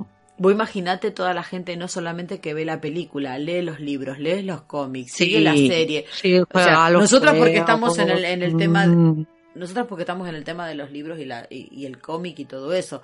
Pero vos imaginate, yo sinceramente no leo tantos cómics, sinceramente. Yo soy más de leer historias, más el libro me va más. Eh, el cómic me estoy asomando tímidamente al cómic, sinceramente. Eh, pero yo veo tantísima gente que está leyendo cómic, eh, los libros, lo que sea, y claro, ver este tipo de películas, ahí es donde suscita un problema, que si uno dijo una cosa, que si le gustó la película, que si el efecto, que si esto y que si lo otro. Sí, hombre, yo creo que también lo que más molesta a lo mejor es eh, la, la coherencia.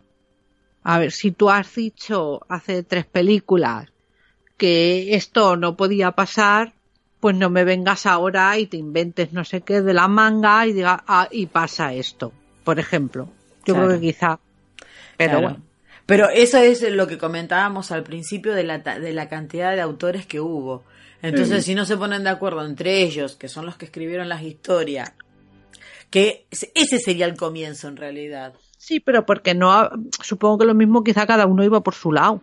¿Sabes? Que no había a lo mejor, pues por ejemplo, como el, esto que hubo de Marvel, que había un ahí hay un tío que lleva la continuidad y lo que pasa si pasa aquí esto luego tienes que tener en cuenta que no puedes pasar lo o sea que hay o sea que hay gente pendiente de esas cosas pues a lo mejor con esto cuando empezó pues si salió un era sacar novelas y a lo mejor pues nadie estaba pendiente de que todo eso tuviera una coherencia claro claro lo que pasa que es lo que yo comenté al principio. Se vieron tan de... simplemente ellos pensaron sacar un merchandising de una camiseta y de un póster.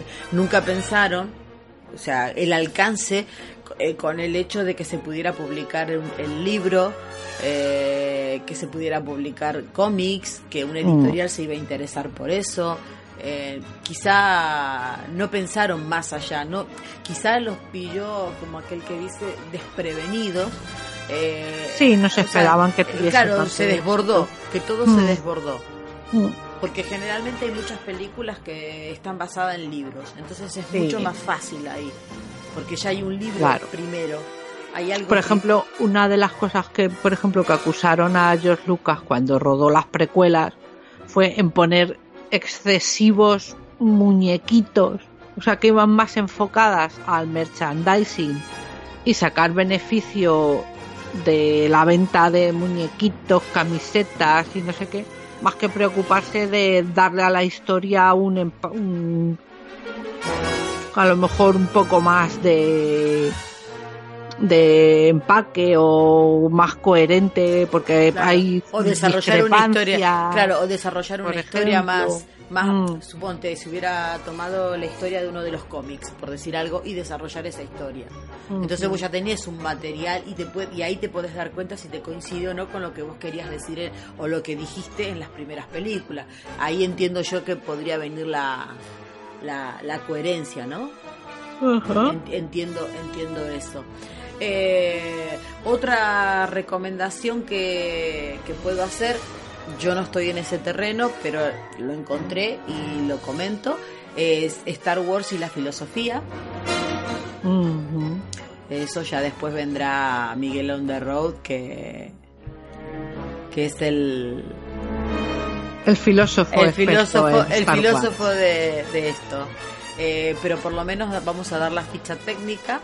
Eh, es Star Wars y la filosofía por William Irwin. Tiene Mm. 384 páginas y está editado por Roca Editorial. Entonces, em, se trata básicamente de Star Wars y la filosofía que presenta una recopilación de originales artículos ¿eh? firmado por mm, las mentes, como dice aquí la, la, la solapa, más brillantes de la galaxia, explorando el lado más oscuro y profundo de Star Wars y de todos los universos expandidos ofreciendo nuevas aproximaciones a temas tan familiares como el origen de la fuerza, el papel de la mujer en la serie y un largo etcétera. Eh, el libro examina a nivel filosófico el impacto de Star Wars en el mundo real y la importancia de la serie como artefacto de cultura popular. El legado de Joseph Campbell, que es lo que habíamos comentado antes, eh, creando un armazón para comprender por qué hay un, por qué hay, qué hay de canónico en Star Wars y dando a los fans una serie de razones que ayudan a comprender de una vez por todas que Han disparó primero. Esto dice la solapa. Yo le estuve dando un ojo y por supuesto que los filósofos griegos están muy presentes aquí. Así que Miguel después ya, cuando sea el turno de Futuro, Futurosofía, podcast que recomiendo, que es muy Está bueno, muy bien. está muy bien, y, y él nos va a explicar. Pero bueno, este es el que el que he encontrado. Después encontré otro más. Em, es Filosofía rebelde para una saga de culto, que es una publicación de noviembre del 2015 y tiene 288 páginas. Y su editor es Errata Naturae Editores. Así que aquí también. Aquí dice en la solapa que es mucho más que una peli que sus películas y su inagotable universo expandido en forma de cómics, novelas y figuras de acción. Eh, mito cultural para varias generaciones y así lo, lo demuestra este libro. Conjuntos de excelentes y entretenidos ensayos sobre la relación de esta saga con la filosofía, la política, el capitalismo, la tecnología, la sexualidad, las religiones orientales. Por eso yo comentaba del tema de la religión también, bueno, política, filosofía, por supuesto. Así que también es otro título para, para comentar. Eh, después tengo algo más. Eh, la Guerra de las Galaxias, El mito renovado. Este lo vi en Amazon. eh, de Eduardo Martínez Rico. está en la versión Kindle. Eh, como lo dije, visto en Amazon. Aunque existe también una versión de tapa blanda.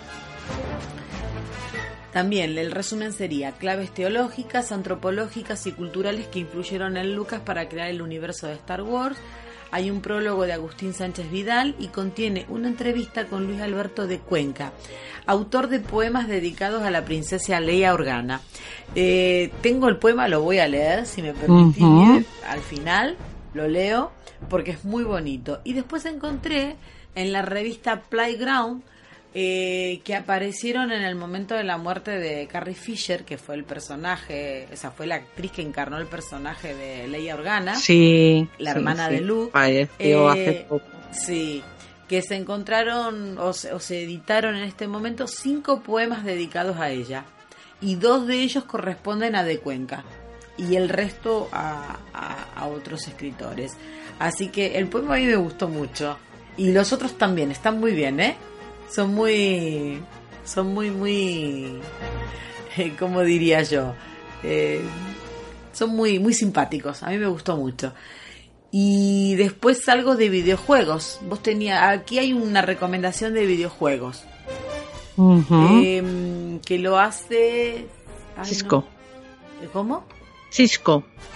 Bueno, debe ser... Ah, Cisco, bueno. Cisco. Eh, sí. Cisco que tiene un podcast que se llama El arte muere gaming Ah, y el talk show. sí, y nos recomienda Caballeros de la Antigua República 1 y 2. Ujú. Sí, un videojuego que tuvo mucho tuvo mucho éxito tanto que sacaron libros sobre ese Ah, ¿sí? videojuego. Y por último tenemos un audio de Soda Pop que nos recomienda una peli. Hola, soy Soda Pop y, bueno, mis amigas de, Bibliocracia me han pedido un audio recomendando algo de Star Wars. Lamentablemente no soy muy fan de Star Wars, pero sí tengo mucho cariño a una peli eh, que me van a permitir recomendarla, que se llama Spaceballs, que hace esa parodia de, Star Wars que, realizó Mel Brooks y la que guardo en el recuerdo con mucho cariño. Y bueno, eh, poco más que decir, es una parodia de, de la trilogía original. Tenemos este actor que ahora mismo no recuerdo el nombre, pero que que protagonizó la, la, la peli de cariño encogida a los niños. Es una chica que pasó corriendo. Y. Y nada, eso. Solo. Que es una peli de Star Wars para no fans de Star Wars y. Y creo que todo el mundo puede pasar un buen rato y. Y a, divertida cuando la vea. Bueno, saludos y hasta luego. Soda Pop que hace el programa de eh, Planeta Bob hablando de películas y eso con unos amigos y también hace Watchmen hablando con otro compañero de la serie mmm, éxito de la temporada que es Watchmen. Sí. Eh, fans de la saga. Yo la sí. vi yo la vi con Mel Brooks, que es un capo. Eh, la vi más de una ocasión con Rick Morandis. Eh, muy divertida. El Darth Vader es enano, el casco era más grande que él.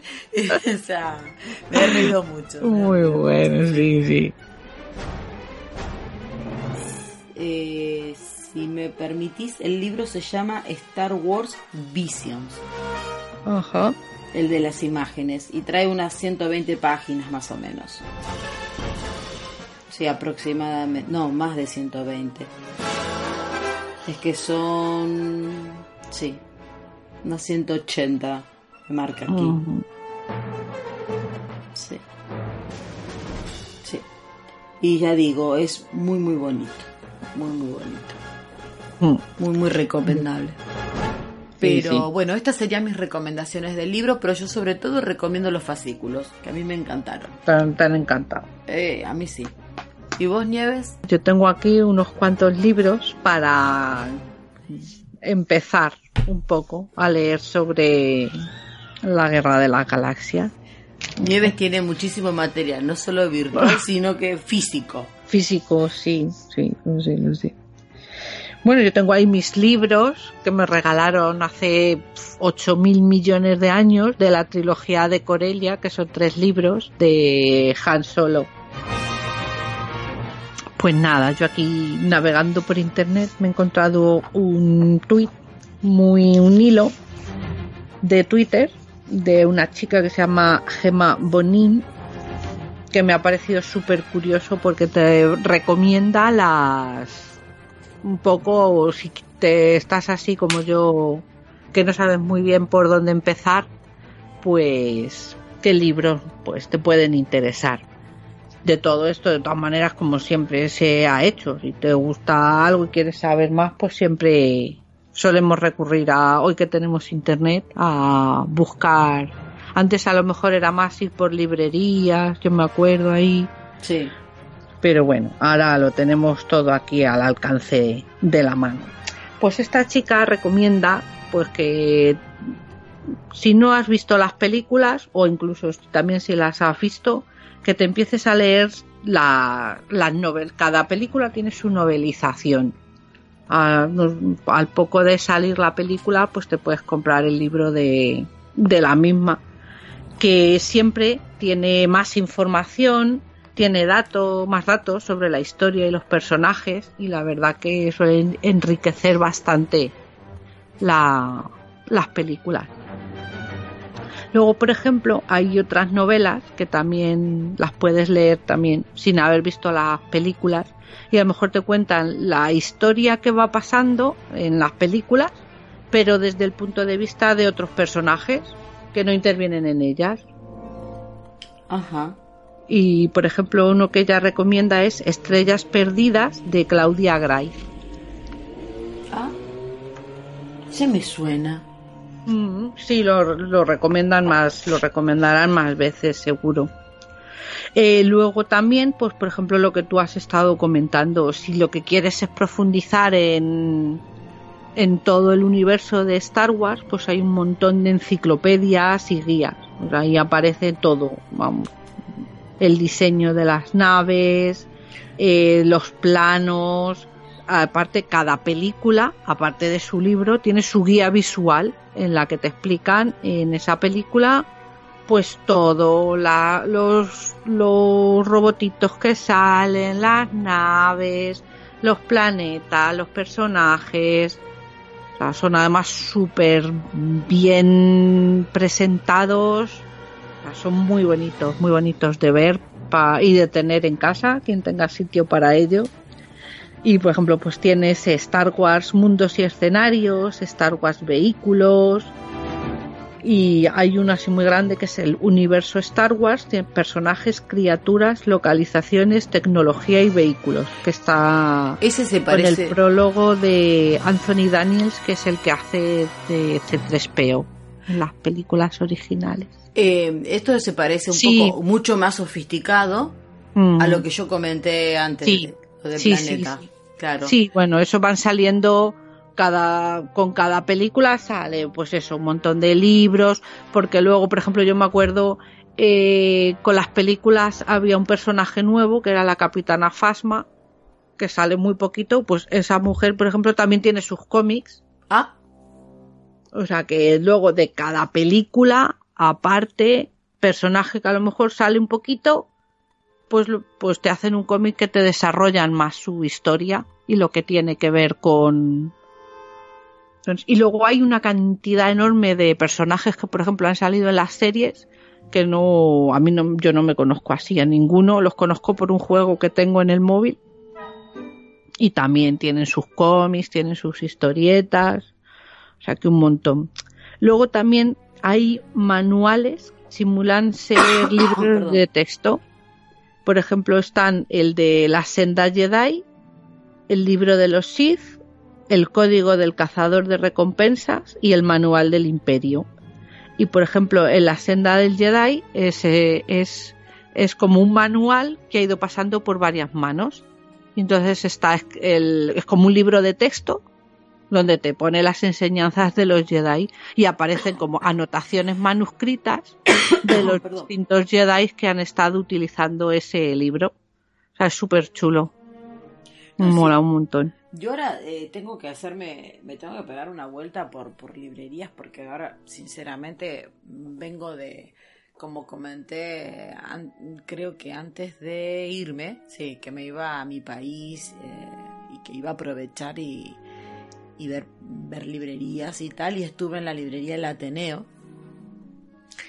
Y, y hay una cantidad enorme de libros, o sea, tengo ganas de volver a hacer ese, ese quedarme una mañana como nos quedamos ahí ese día, eh, que justo se daba que estaba lloviendo, o sea que estaba ideal para quedarse ahí, eso era un teatro, la librería fue reconvertida en teatro y, y te pones a ver montones de cosas y, y no te alcanzan las manos para ver los para ver los, las- los- estos libros así de este estilo que, que son enormes además con una fotografía preciosa con unas cubiertas el papel. Yo cada libro que bueno hice compra de libros además y me he comprado un cómic también. Me compré algo de el inicio de cómics, así de cosas muy puntuales, y me compré un cómic de Sartre, dedicado a. Sartre. Bueno, para ponernos un poco más serios. Bueno, pero compré, compré, compré material. Y cada libro, cada revista, porque incluso compré una revista que editan ellos mismos ahí en el Ateneo con notas actores, escritores, novedades eh, literarias, cosas que salen, que van a salir y tal. Y cada cosa yo agarraba, abría el libro o esa revista y lo olía. Porque no hay nada más fascinante y más lindo y más placentero que abrir un libro y sentirle el olor. Me encanta.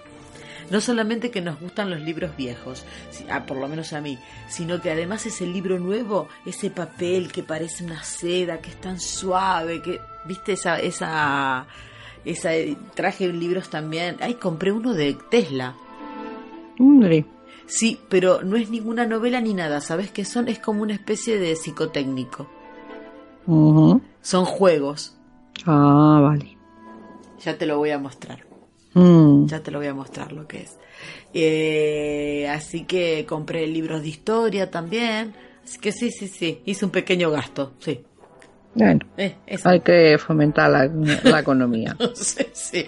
Así que, pero eh, también eh, aprovechar y en estos días que se acercan las fiestas, aunque uno tenga un poquito de tiempo, y también me voy a acercar a, a la Casa del Libra, que es la que tengo más, digamos, cerca, en el centro, que te puedes también te puedes meter y que te puedes tirar un día entero ahí y a ver eh, este estas cosas de Star Wars. Voy a buscar material de Star Wars a ver qué, qué puede ser de interesante, a ver si encuentro ese que me gustó tanto de las de las visiones, de las ilustraciones. Sí, me gustó mucho. Me gustó mucho, mucho, mucho. Así que fue muy interesante re- eh, buscar eh, buscar el material, ver cosas de Star Wars. A mí me gustó mucho. Siendo que yo estaba casi cero en todo esto, ¿eh? Había visto las películas y tal. Y el que me ayuda muchas veces es Mr. Sandman, que me manda mucho material, de todo. Me manda material de todo, o sea que... Bueno, o sea que... Ahora está a leérselo. Ese, ese, es- esa es la otra parte. Esa es la otra parte. Esa. Sí, sí. No hay vida para todo lo que tenemos guardado realmente. Cosas que nos gustan. Bueno. Eh, me habías comentado, Nieves, que había incluso podcasts que hablaban específicamente de Star Wars. Me pareció dentro de Sí, que pero habíamos bueno, me, espera que me faltan unos Ah, te cuantos falta, libros. dale, dale. Mm. Yo porque hablo como cotorrita, ya sabes. Eh, Pues nada, luego también está el que te habías te había comentado antes de que está basado en un videojuego, Los Caballeros de la Vieja República, que es la enciclopedia sobre la antigua república, Ah, que es esto cuenta eh, la historia previa a las películas. Luego también eh, hay novelas que están ambientadas en determinados periodos, por ejemplo, que, que no- algunos los hemos visto en las películas y otros no. Por ejemplo, en la antigua república, las guerras clon. Eh, por ejemplo, hay, hay una serie de animación de las guerras clon que salió en el 2008 y a partir de ahí salieron un montón de novelas que también cuentan sobre, sobre lo que pasa en, en esta serie. Que bueno, aquí también te dice que puede ser que haya tramas que se contradicen porque se vamos, porque se publicaron un montón, un montón de novelas.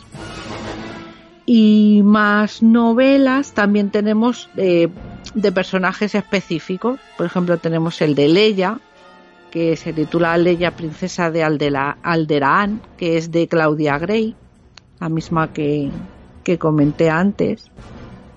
También está, por ejemplo, el de la capitana Fasma, que es que a mí me mola mucho, de, de Laila S. Dawson, o La sombra de la reina, que de Eka Johnston, que es sobre la reina Amidala. Algunas son precuelas de su vida y como eran an- antes de que los veamos en las películas. También tenemos, por ejemplo, eh, Maestro y Aprendiz, que nos cuenta la historia de Qui-Gon y de Obi-Wan antes del episodio 1.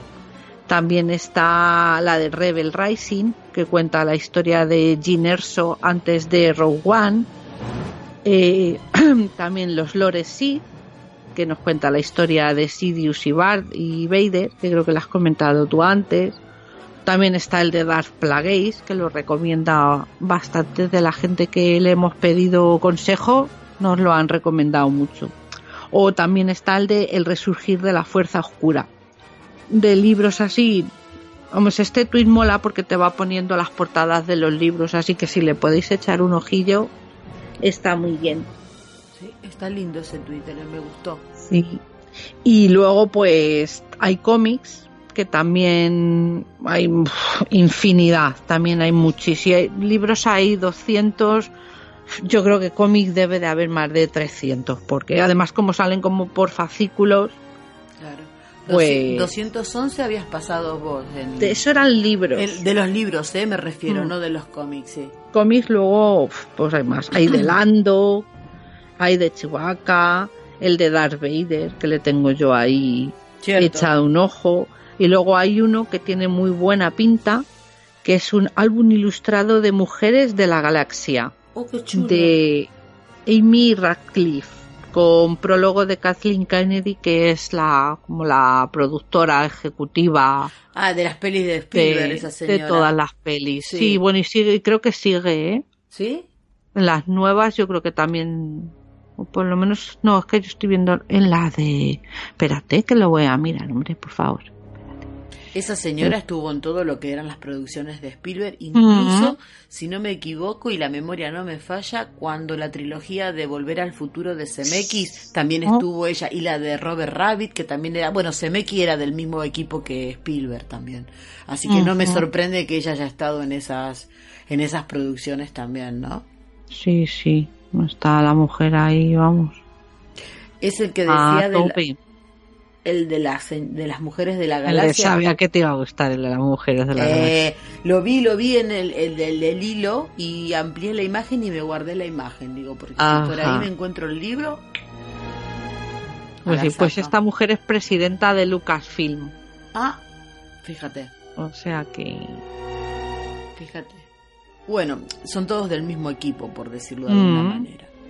Sí, sí, sí, pero vamos, que está ahí detrás de...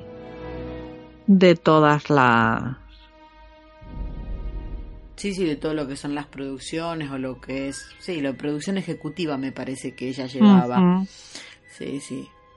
Y estas películas y todo lo que eso conlleva, indudablemente ha dejado una marca muy, muy, muy, muy grande. Claro. Sí, mira, en estas últimas también es productora. Ah, pero debe ser una señora mayor, ¿eh? Pienso No, yo. no, Mayor, espérate. Aquí la tenemos. Nació. Bueno, el 5 de junio de 1953. 66 años tiene. Ah, bueno, está bien, todavía. Ah, bien. Tiene para rato. Mm, ¿eh? Tiene Sí, pa- sí. Tiene, claro, lo que pasa que si uno empieza a tirar para atrás y las películas, yo me recuerdo básicamente de, de Indiana Jones.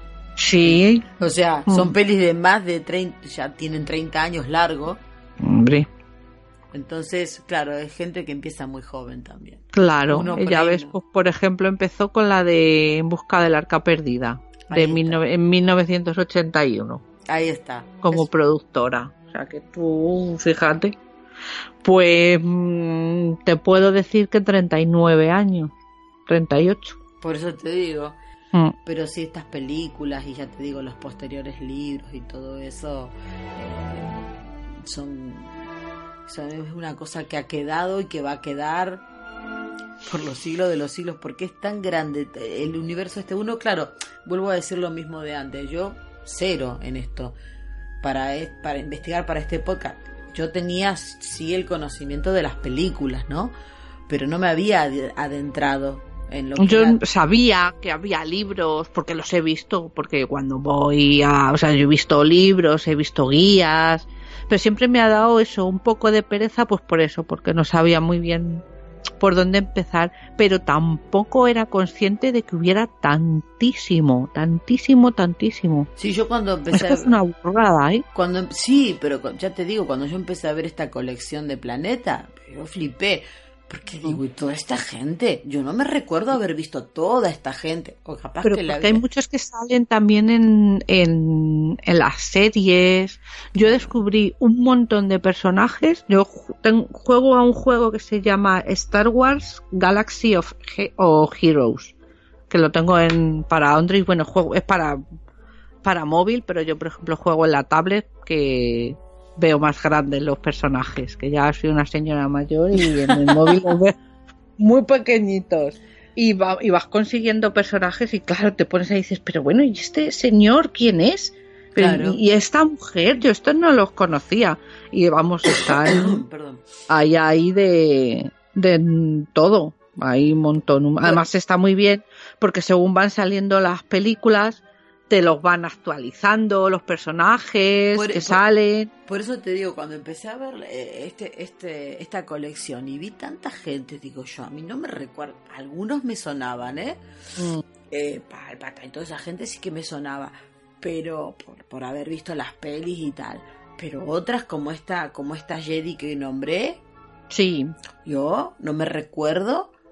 Quizás si me ponga a ver otra vez las películas y un día me haga una maratón, a lo, a lo mejor le prestaré mucha más atención o sea, afinaré mucho más sí, pero el que a lo mejor de un personaje que te mencionan en no sé dónde, pues a lo mejor es que luego hacen una serie. Porque, Claro. por ejemplo, en la película de Rogue One salían personajes que mm, salían en una serie de animación la de, que habían estado haciendo, en la de Rebels. O sea, que es que ¿cómo se llama universo expandido y tan expandido. Eh, no es exactamente la saga de Star Wars, pero hay un libro que yo me acuerdo escuché el podcast de Furiosa por los libros, que es Memorias de la Princesa, que es la biografía hecha por sí misma, por Carrie Fisher, y que cuenta detalles de la filmación de... Sí. Si a alguien le gusta el tema de las biografías, bueno, pues aquí Memorias de la Princesa eh, podría... Sí, sí, sí, hay uno que cuenta a ella ahí, porque Sí, por lo sí, visto ese- también en el rodaje, pues también tuvieron sus más y sus menos. O sea Sí, que- sí. Tuvo su etapa de romance también. Claro. Así que. Sí, es verdad, eso que dijeron que estaban liados. en Sí.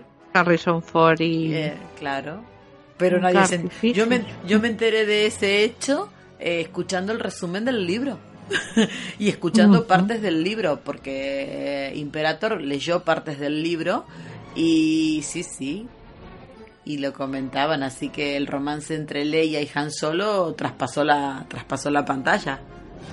Pero bueno, se llevó con tal discreción y tal secretismo que yo me vine a enterar de todo esto con el tema de, de la lectura del libro, de Claro. párrafos del libro que hizo, que hizo Imperator. O sea que por eso hago la recomendación porque me pareció muy interesante el libro también. Sí.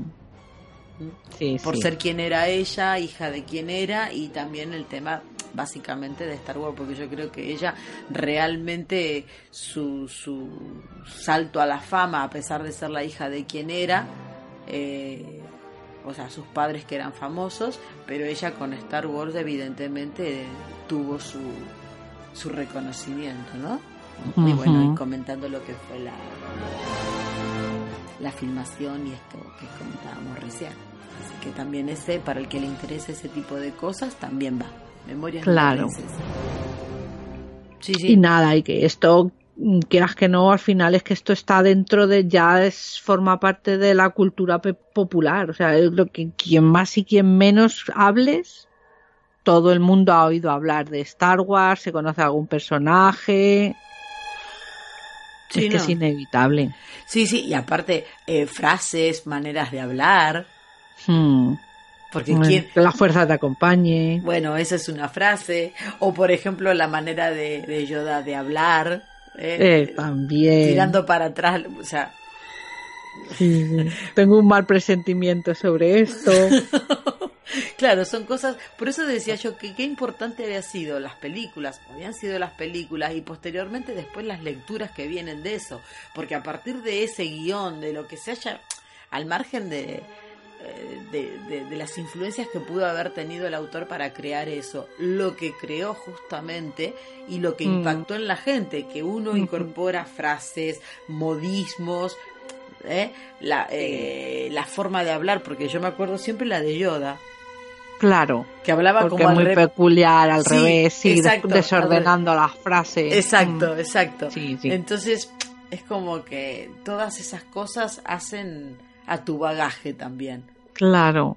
Pero Pues estaba buscando porque yo vi una serie súper graciosa que iba de las vivencias de, de la de lo que había pasado en las películas pero desde el punto de vista de los lo contaban los droides Ah. que secue- o que sí que secuestran es como hecha como con muñequitos de estos de Lego que secuestraban al R2 y lo iba a buscar C3PO bueno súper gracioso sí sí sí es que estaba muy bien. La verdad que es súper chulo y estaba buscando porque también luego también hay una serie parodia que se llama Robot Robot Chicken O sea, y te cuenta la historia de la guerra de las galaxias, pero con gallinas. Sí, me lo comentaste. El del Es chicken, muy buena. chicken Wars, me parece. Sí, que pero se llama Robot, Robot Wars o algo así. Espérate que lo busco. Que hombre, estamos aquí. Robot Chicken. Robot Chicken. Ah, vale. Yo entendía Chicken Wars, entendí Sí, yo. porque te dije yo Chicken Wars porque me acordaba de lo de las de lo de las gallinas. Ah, vale, vale. Sí, y entonces pues son, eh, sí, se estrenaron en 2007 y 2008 y bueno, está patrocinado, vamos que están con la colaboración de Lucasfilm, o sea que eh, están dirigidas por Seth Green, que los que hayan visto Buffy Cazavampiros conocen porque Ay, Buffy, me encantaba esa serie. Claro, pues es el chico que es el novio de las primeras que se convierte en hombre lobo y que es el novio de Willow. Chico está así Ah, pequeñito, sí, sí, pelirrojo. Sí, sí. Pues este es, es Seth Green.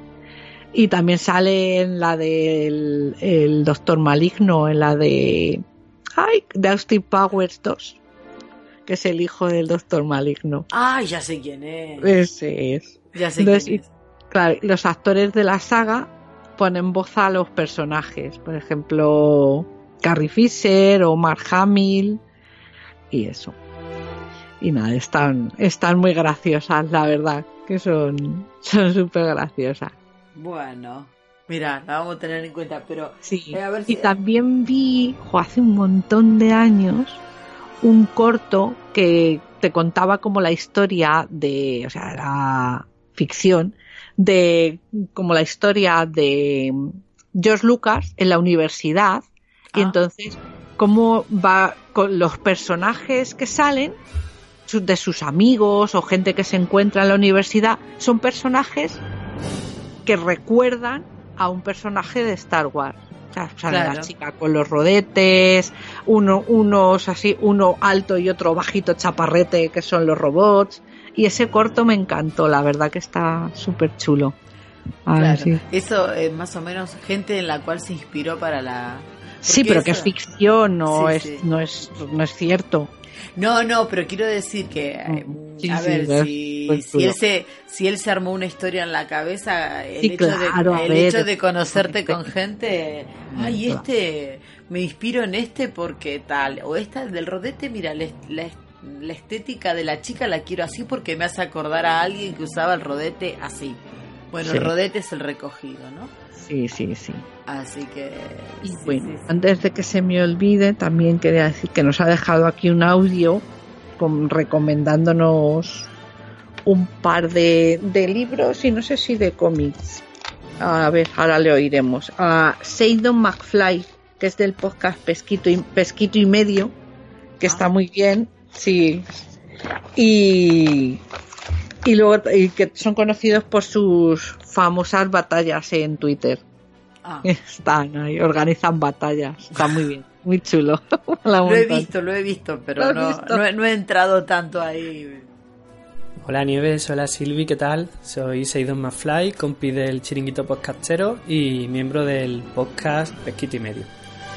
Eh, como vais a tratar un tema que me apasiona, pues me he animado a mandaros este audio. Espero no enrollarme mucho, que yo con las novelas y los cómics de Star Wars me vengo muy arriba. Y nada, mis recomendaciones de novela y cómic os los divido en dos bloques, ¿vale? Por un lado, los del universo expandido clásico, anterior a la compra de Lucasfilm por parte de Disney, lo que ahora se llama Leyendas y no es canon. Y por otro lado, el material del nuevo canon, ¿vale? Empezando por el antiguo universo expandido. Os recomiendo mi libro favorito para empezar, ¿vale? El, primero que leí allá por el 99, con 15 o 16 añitos.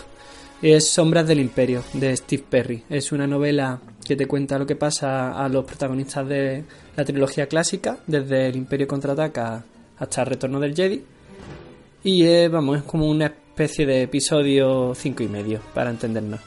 Esta novela venía padrinada por Lucasfilm, que lo ideó como parte de un proyecto multimedia, que contaba además con un cómic, un videojuego y con una banda sonora. Era curioso porque cada formato te mostraba un punto de vista distinto de la misma historia, ¿vale? La novela se centraba en los protagonistas de las películas y, por ejemplo, el, el cómic se centraba en, en Boba Fett, el cazarrecompensas, y el videojuego se centraba en Dash Rendar, era un personaje nuevo, un trasunto de Han Solo, porque como en esa época pues está en Carbonita, pues era un poco el que venía a hacer un poco las veces de canalla. Y nada, precisamente en la época de estas historias, que no son canon ya, que no son canon ya, perdón, eh, están a punto de ser reescritas en, en, los cómics de la serie principal de Star Wars, que sale en, en, enero se reinicia, ha terminado la primera parte, y en enero empiezan justo tras el Imperio contraataca, así que ya esas historias dejan de ser las oficiales, digamos.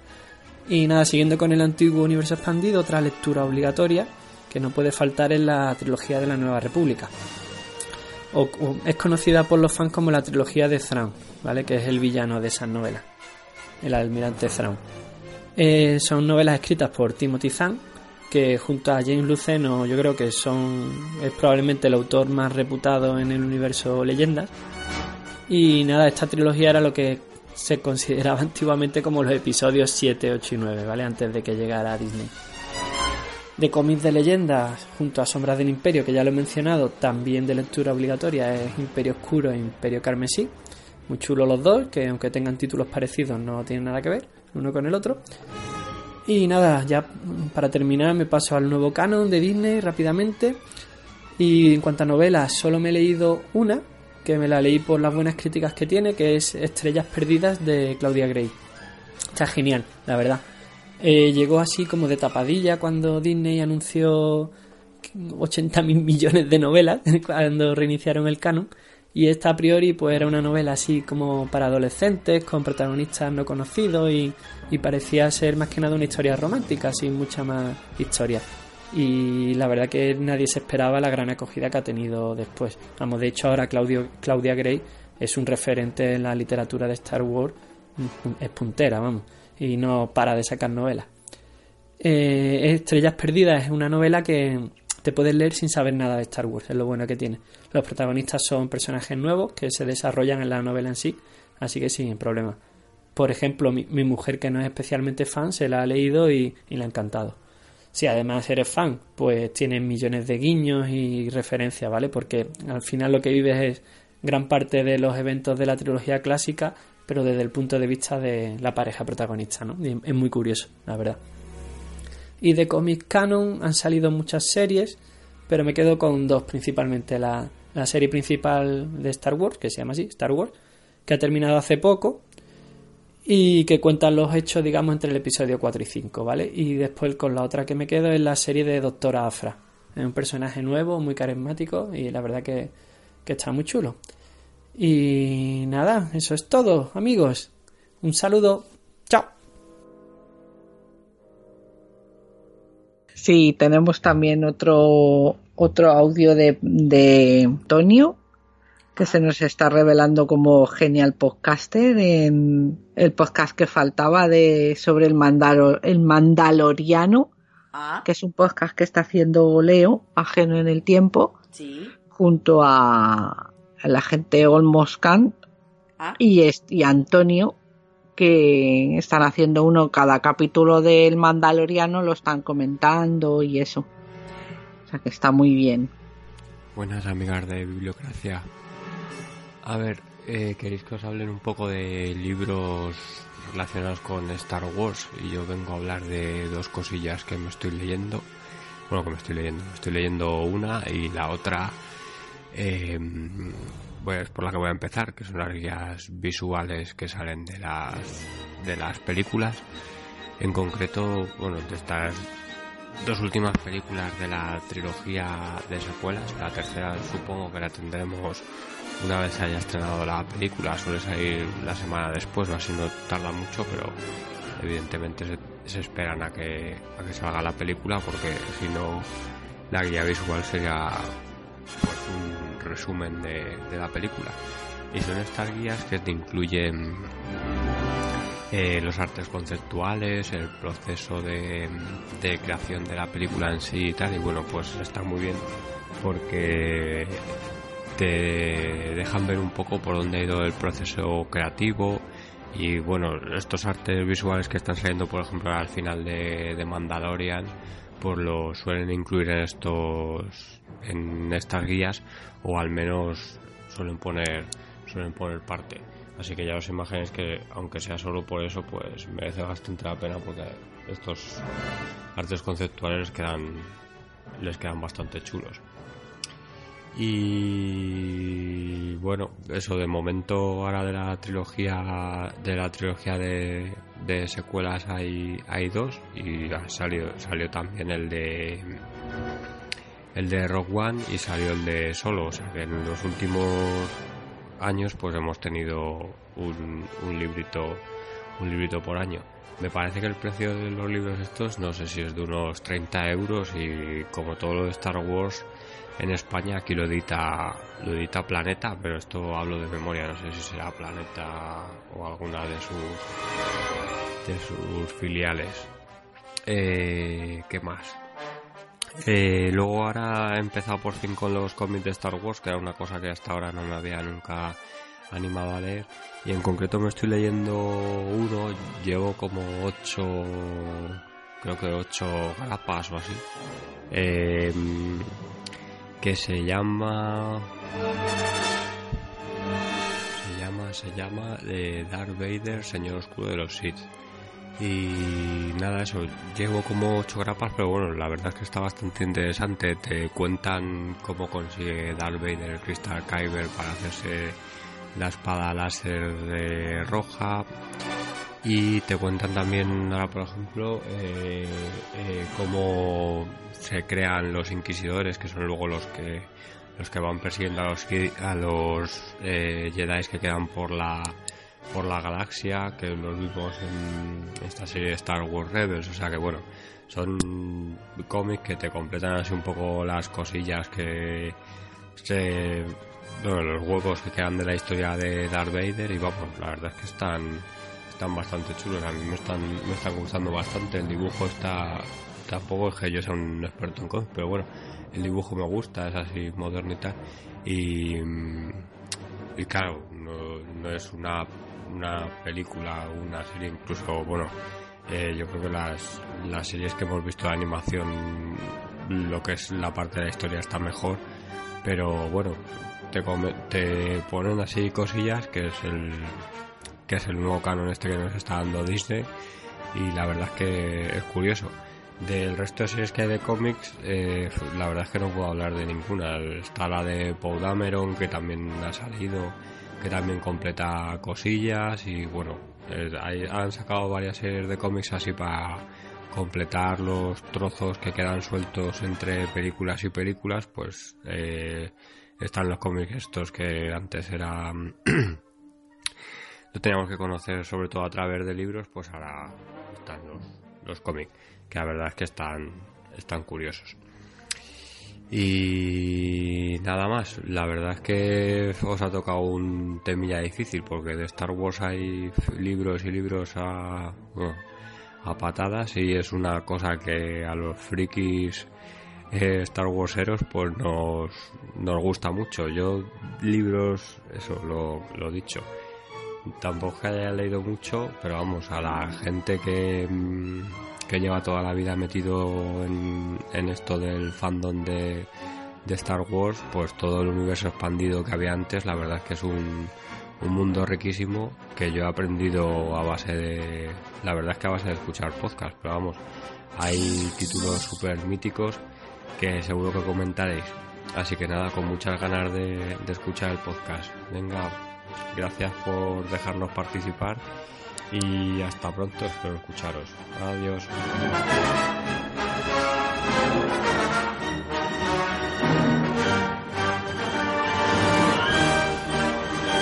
Bueno, Nieves, creo que esto es todo, ¿no?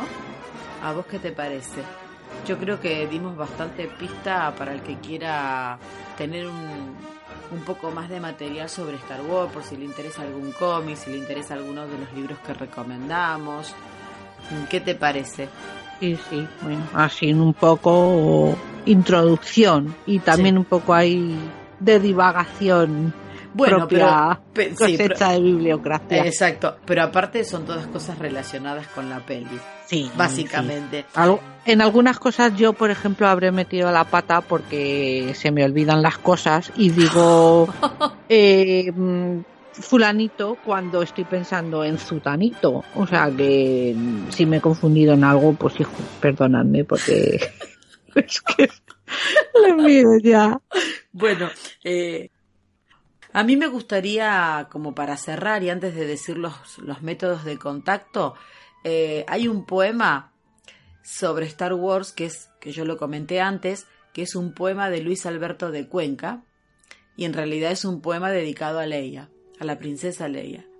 Y si Nieve me permite, lo recito. Bueno, Dale, o lo leo. Hace ya tanto tiempo que no puedo acordarme, pero sé que ocurrió. No sé dónde. En galaxias improbables, difusas. ¿Acaso en mi cerebro tan solo? No recuerdo ni el tiempo ni el lugar, pero pasó.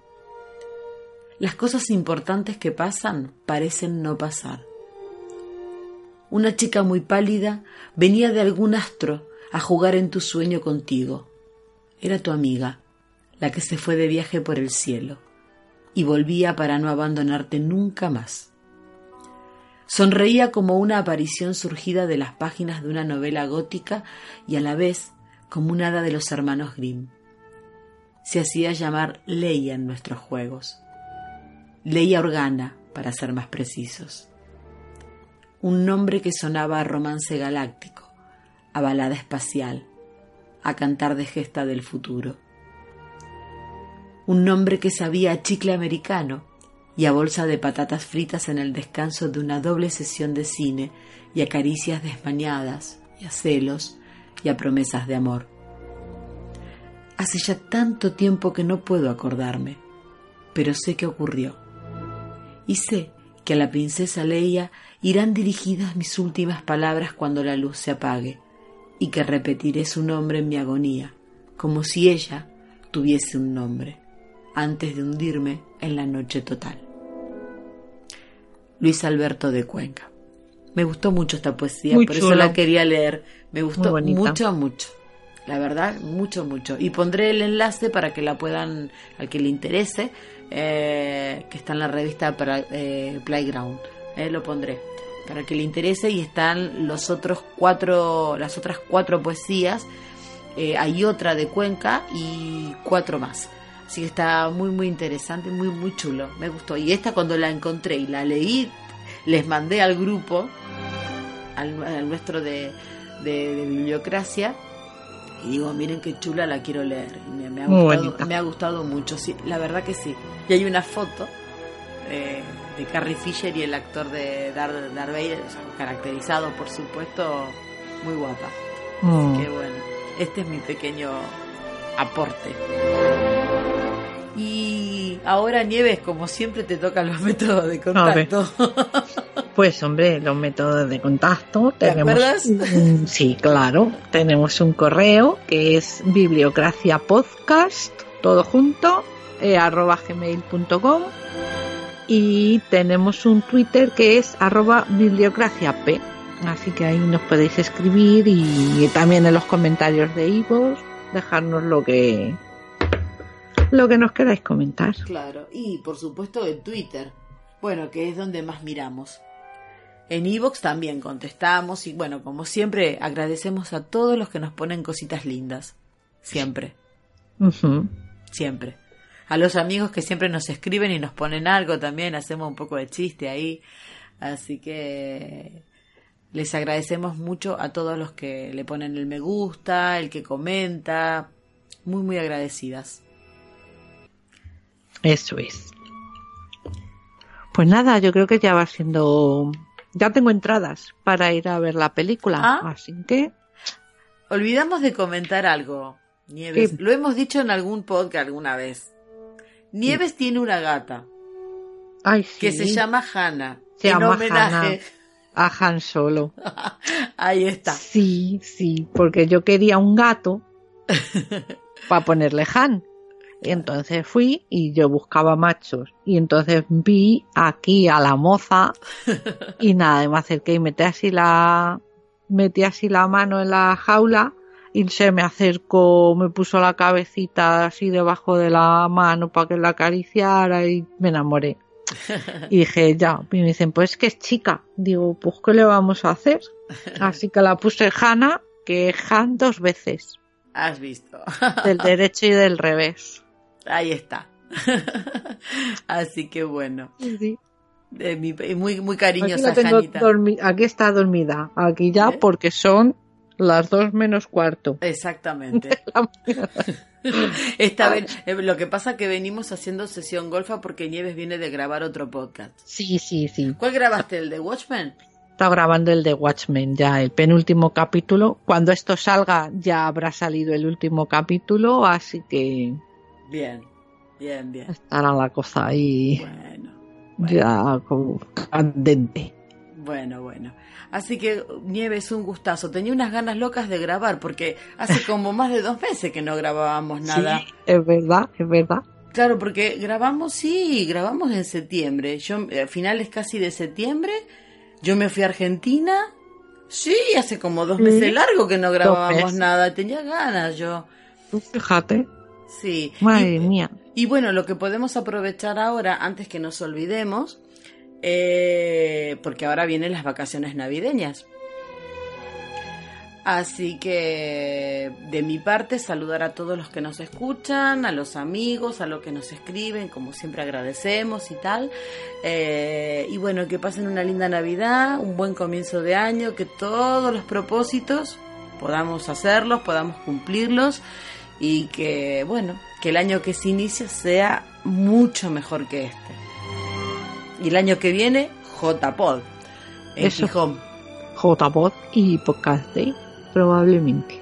Así que bueno, Fenomenal. lo vamos, vamos- allá a Gijón vamos a ir. Así que bueno, de mi parte, un beso para todos.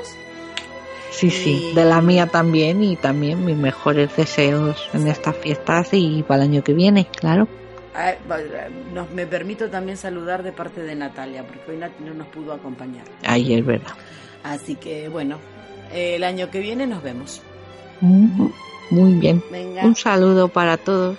Adiós. Adiós.